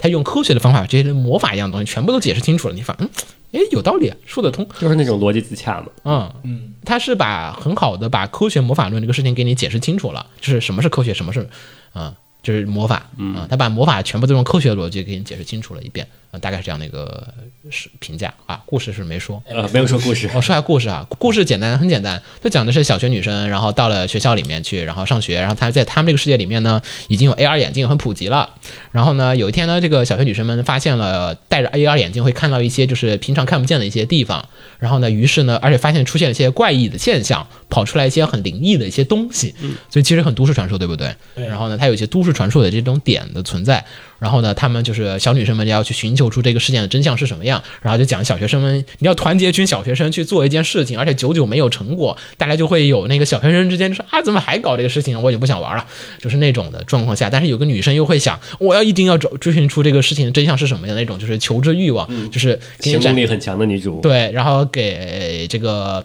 小学生之间的那种就是友情啊和羁绊，他很好的给你画了一个小学生的生态环境出来，真的太真实了。就是这个作品最大的地方在于，所以你如果想去看一个呃想了解小学生，啊，可以啊。然后，如果你能享受童真的乐趣，那就可以。但如果你希望的是给你一个大人的、成年人能接受的一个解释，这个片做不到。这个片不想往那个方面上面去走，它只是用了这个设定，然后去画一群小学生们在这样的一画个了世一界群很童童真的事情。对他并没有说把内核往科幻上面去走，嗯，所以这个作品呢，我觉得叫好而不叫座很典型。但为什么说大家应该去看呢？和我为什么推荐呢？就是因为种种的这些弊病存在，但我觉得你只要找定定位了，你去看它，应该是没有什么太大的，呃，就是问题。我觉得有可能大部分人去去看了之后，依旧是属于那种叫好不叫座、不叫座那一类的。是因为我觉得就是你所有的片要有定位，就是人一定要把所有的片儿的定位，你要分得明白。有的片儿它定位就不是这样子，你不能所有的只要科幻就得是宏大叙事，对吧？嗯啊、也不是所有科幻都是宏大叙事。它这个片儿它就是在一个小镇里面，你为什么要它宏大叙事？不是你为什么要让别人人家不宏大怎么了？也就听有听众那去看了，觉得不好看没意思，那也很正常的。嗯，就是之前《英雄世纪》那个，是因为它就是它就是宏大叙事，嗯你落在那个伦理上，你是要 干嘛？是就这英点雄世界是这个问题，这个是我你提前给你一种预见，我未来要怎么讲啊？那是这个片它没有，它一直都是在给你讲小学生的事情，它就没有那种说啊草地素子出来那样的说背两句哲学，这个小屁孩什么都想不明白，这都是呃瞎猜瞎推理，都是那种感觉的作品啊、嗯就是我觉得这就很没道理，就是你去川菜馆子就说啊，我觉得还是粤菜好吃，你看，比如说我不要吃辣的，不要辣椒，嗯，嗯川菜馆子不要辣椒还是可以做到的，可以做到你这个例子举的不好，啊、我说去川菜馆子，你非要说啊，我觉得还是粤菜好，你来这儿吃川菜，请享受川菜的乐趣，你去牛排店吃，我觉得嗯我想吃寿司，那 你不要。你们这都是去踢馆 的。真的，这就是踢馆，你知道吗？嗯人家就说了，我这是卖，就是牛排。你说，就就你永远要一拿份寿司，对但你你非要这个是动画，你播出来的时候，但是人你那个川菜馆表明这是川菜，但是你这个动画开始播的时候，我看第一集的时候，我并不知道你要是演什么，是，我觉得可能也有点对也有点你这那只意是思。一个说我这是一个饭馆儿。然后但是你进去说文学作品我要吃粤文艺作菜品，但是我这个是川菜，虽然我牌上没写，但我这个是川菜，嗯，就这种感觉， 但文学作品、文艺作品很多都是这样的，它是原创吧？你光看开始你都不知道是啥，开头你但是不知道但是呢，成年人能从里面解读出一些成年人想要的一些点，嗯，呃，也也有些台词，有些神回很让你感动，能让你能记得它里面想要去传递的一些关于虚拟和现实这种讨论。嗯，我印象里也挺深，呃，也不说了，这个说了又剧透了。就是它里面关于就是说数据的消失，什么是虚拟，什么是真实。他说明明是一群数据，这数据消失了，我感觉到心痛。那但这个东西还是不是真的以？以小学生的视角，很就是很直白的用用很小学生的思维告诉你，他对于数据消失什么感觉。嗯所以你现在的你抽的卡全消失了，你不也心痛？ 嗯，你你被毁号了，但那是假的气死了， 那是假的吗？那也不心悸那种感觉，知道吗？嗯 心悸嗯心悸梗死了那样。行。然后差不多就是这些，然后这是我们现在的推荐的部分。嗯，扫雷我觉得可以好好的做一下，因为好多片儿虽然没说，我觉得它其实有各自的那个是有一些不够不上那个推荐，但是但是也有很多不错的点，对，嗯很多片都也有很多片儿我特别想骂一下，可嗯以，还是有当还然是有可以还是有很多想骂的一些片儿存在的。反正我觉得其实几年来感觉。阅片确实，你看习惯了某些片之后，你在求变的时候，我觉得只能记得住那些就是，就是其中的佼佼者，或者说是那种就不与会众被不同的应该人。说不会被时代、被时间所冲刷的作品才能记得住。嗯，有很多就跟现在这种翻拍的这种老作品是一样的，就是曾经的新颖，现在就变成套路了。你再去回去看的话，已经跟当年看是不一样的 那了。他当时没错呀， 他当时是没错的，所以说但错的是现在你回去看他，没有错的是现在这么多人抄他。嗯呃，那也人家火了，那后边跟着做也没有我问题觉。得错的还是你回 去看他。那我也不知道啊。嗯，这就也好，谁都没有犯错。然后我觉得黑气，嗯，哎呀，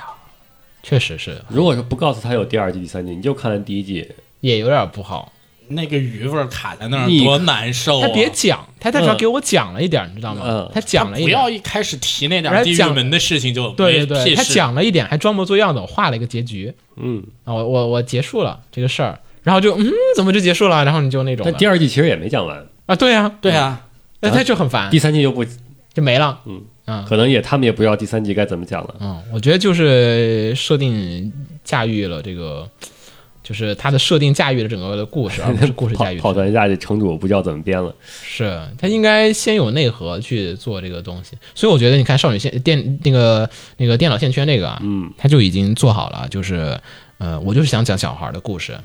然后再给他加这个设他定，没有出来一个什么庞大的公司，呃，其实也有，嗯他不打算，压根儿不想压讲根，儿对，不没有，因压根儿不想讲这个事嗯情，他是说你再讲两句我不讲了，嗯，为你实际上你想想，这个在 AI 这这个线圈这么就是他讲了眼镜这么普及的情对况对下，对，他说了那个那个公司为什么做这个事情，他他其实点了一下，但他没有后面再去就是说没这有个事，没有讲这个到底是怎么一个，因为小孩不会知道，对，也因不为小他也不他们也不他感也兴趣，不会去考虑。啊、小孩不知道，我觉得只有老奶奶知道。啊、他那个老奶奶啊他那个老奶奶不是把各种事情都处理的妥妥当当的，嗯你就觉得老奶奶应该是知道这些事情的。行，我们这期就聊到这里，大家如果有什么呃比较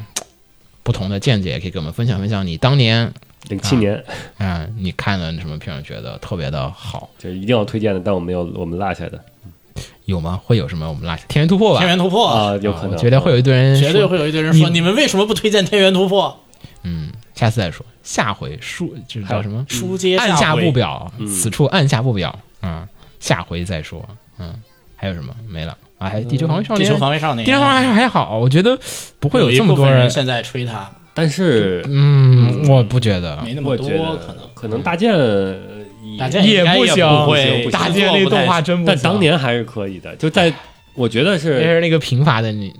阅片的时候，呃嗯你会觉得哇，有点牛呃，逼。只是当年没有巨人的时候，他如果做的跟巨人一个水平，那我觉得大剑那可以，当时是新颖的设定嘛，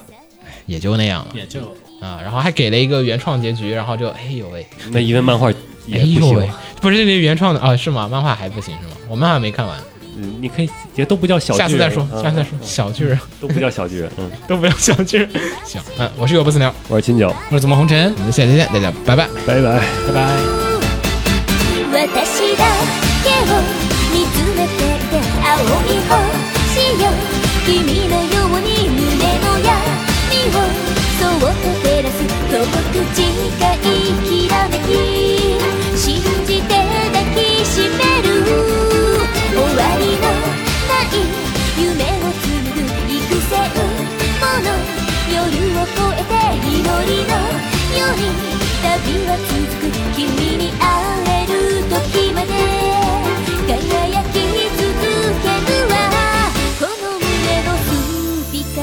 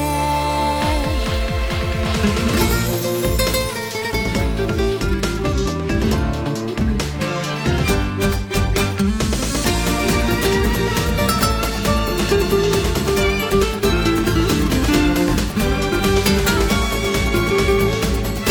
情熱の嵐思いのさざ波ただ会いたくてただ切なくて愛したら奇跡を奇跡を起こしてゆくわ君に続く長い道を歩か照らす青い星をどんな時も歩き出せる遠く近くきらめき見守ってくれるのあの輝き見上げるたび愛が胸に溢れてゆく祈りのように旅は続く導いていつの日も小さな宝石よ星空の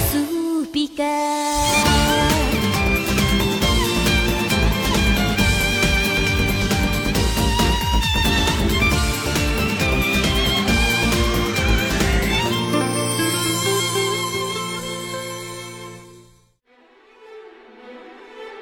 放映协会动漫电台是放映协会推出的一档半专业向的动画、漫画广播节目。每期我们都会介绍不同的动画、漫画相关知识，台前幕后通通包含。当然，我们的内容也不仅限于动画、漫画，还包含了轻小说和 A l K 之类的二次元相关话题。欢迎大家发送你想要收听的话题和更多的讨论到我们的官方微博或我们的官方微信。我们的官方微博和官方微信是放映协会，邪是邪恶的邪哦。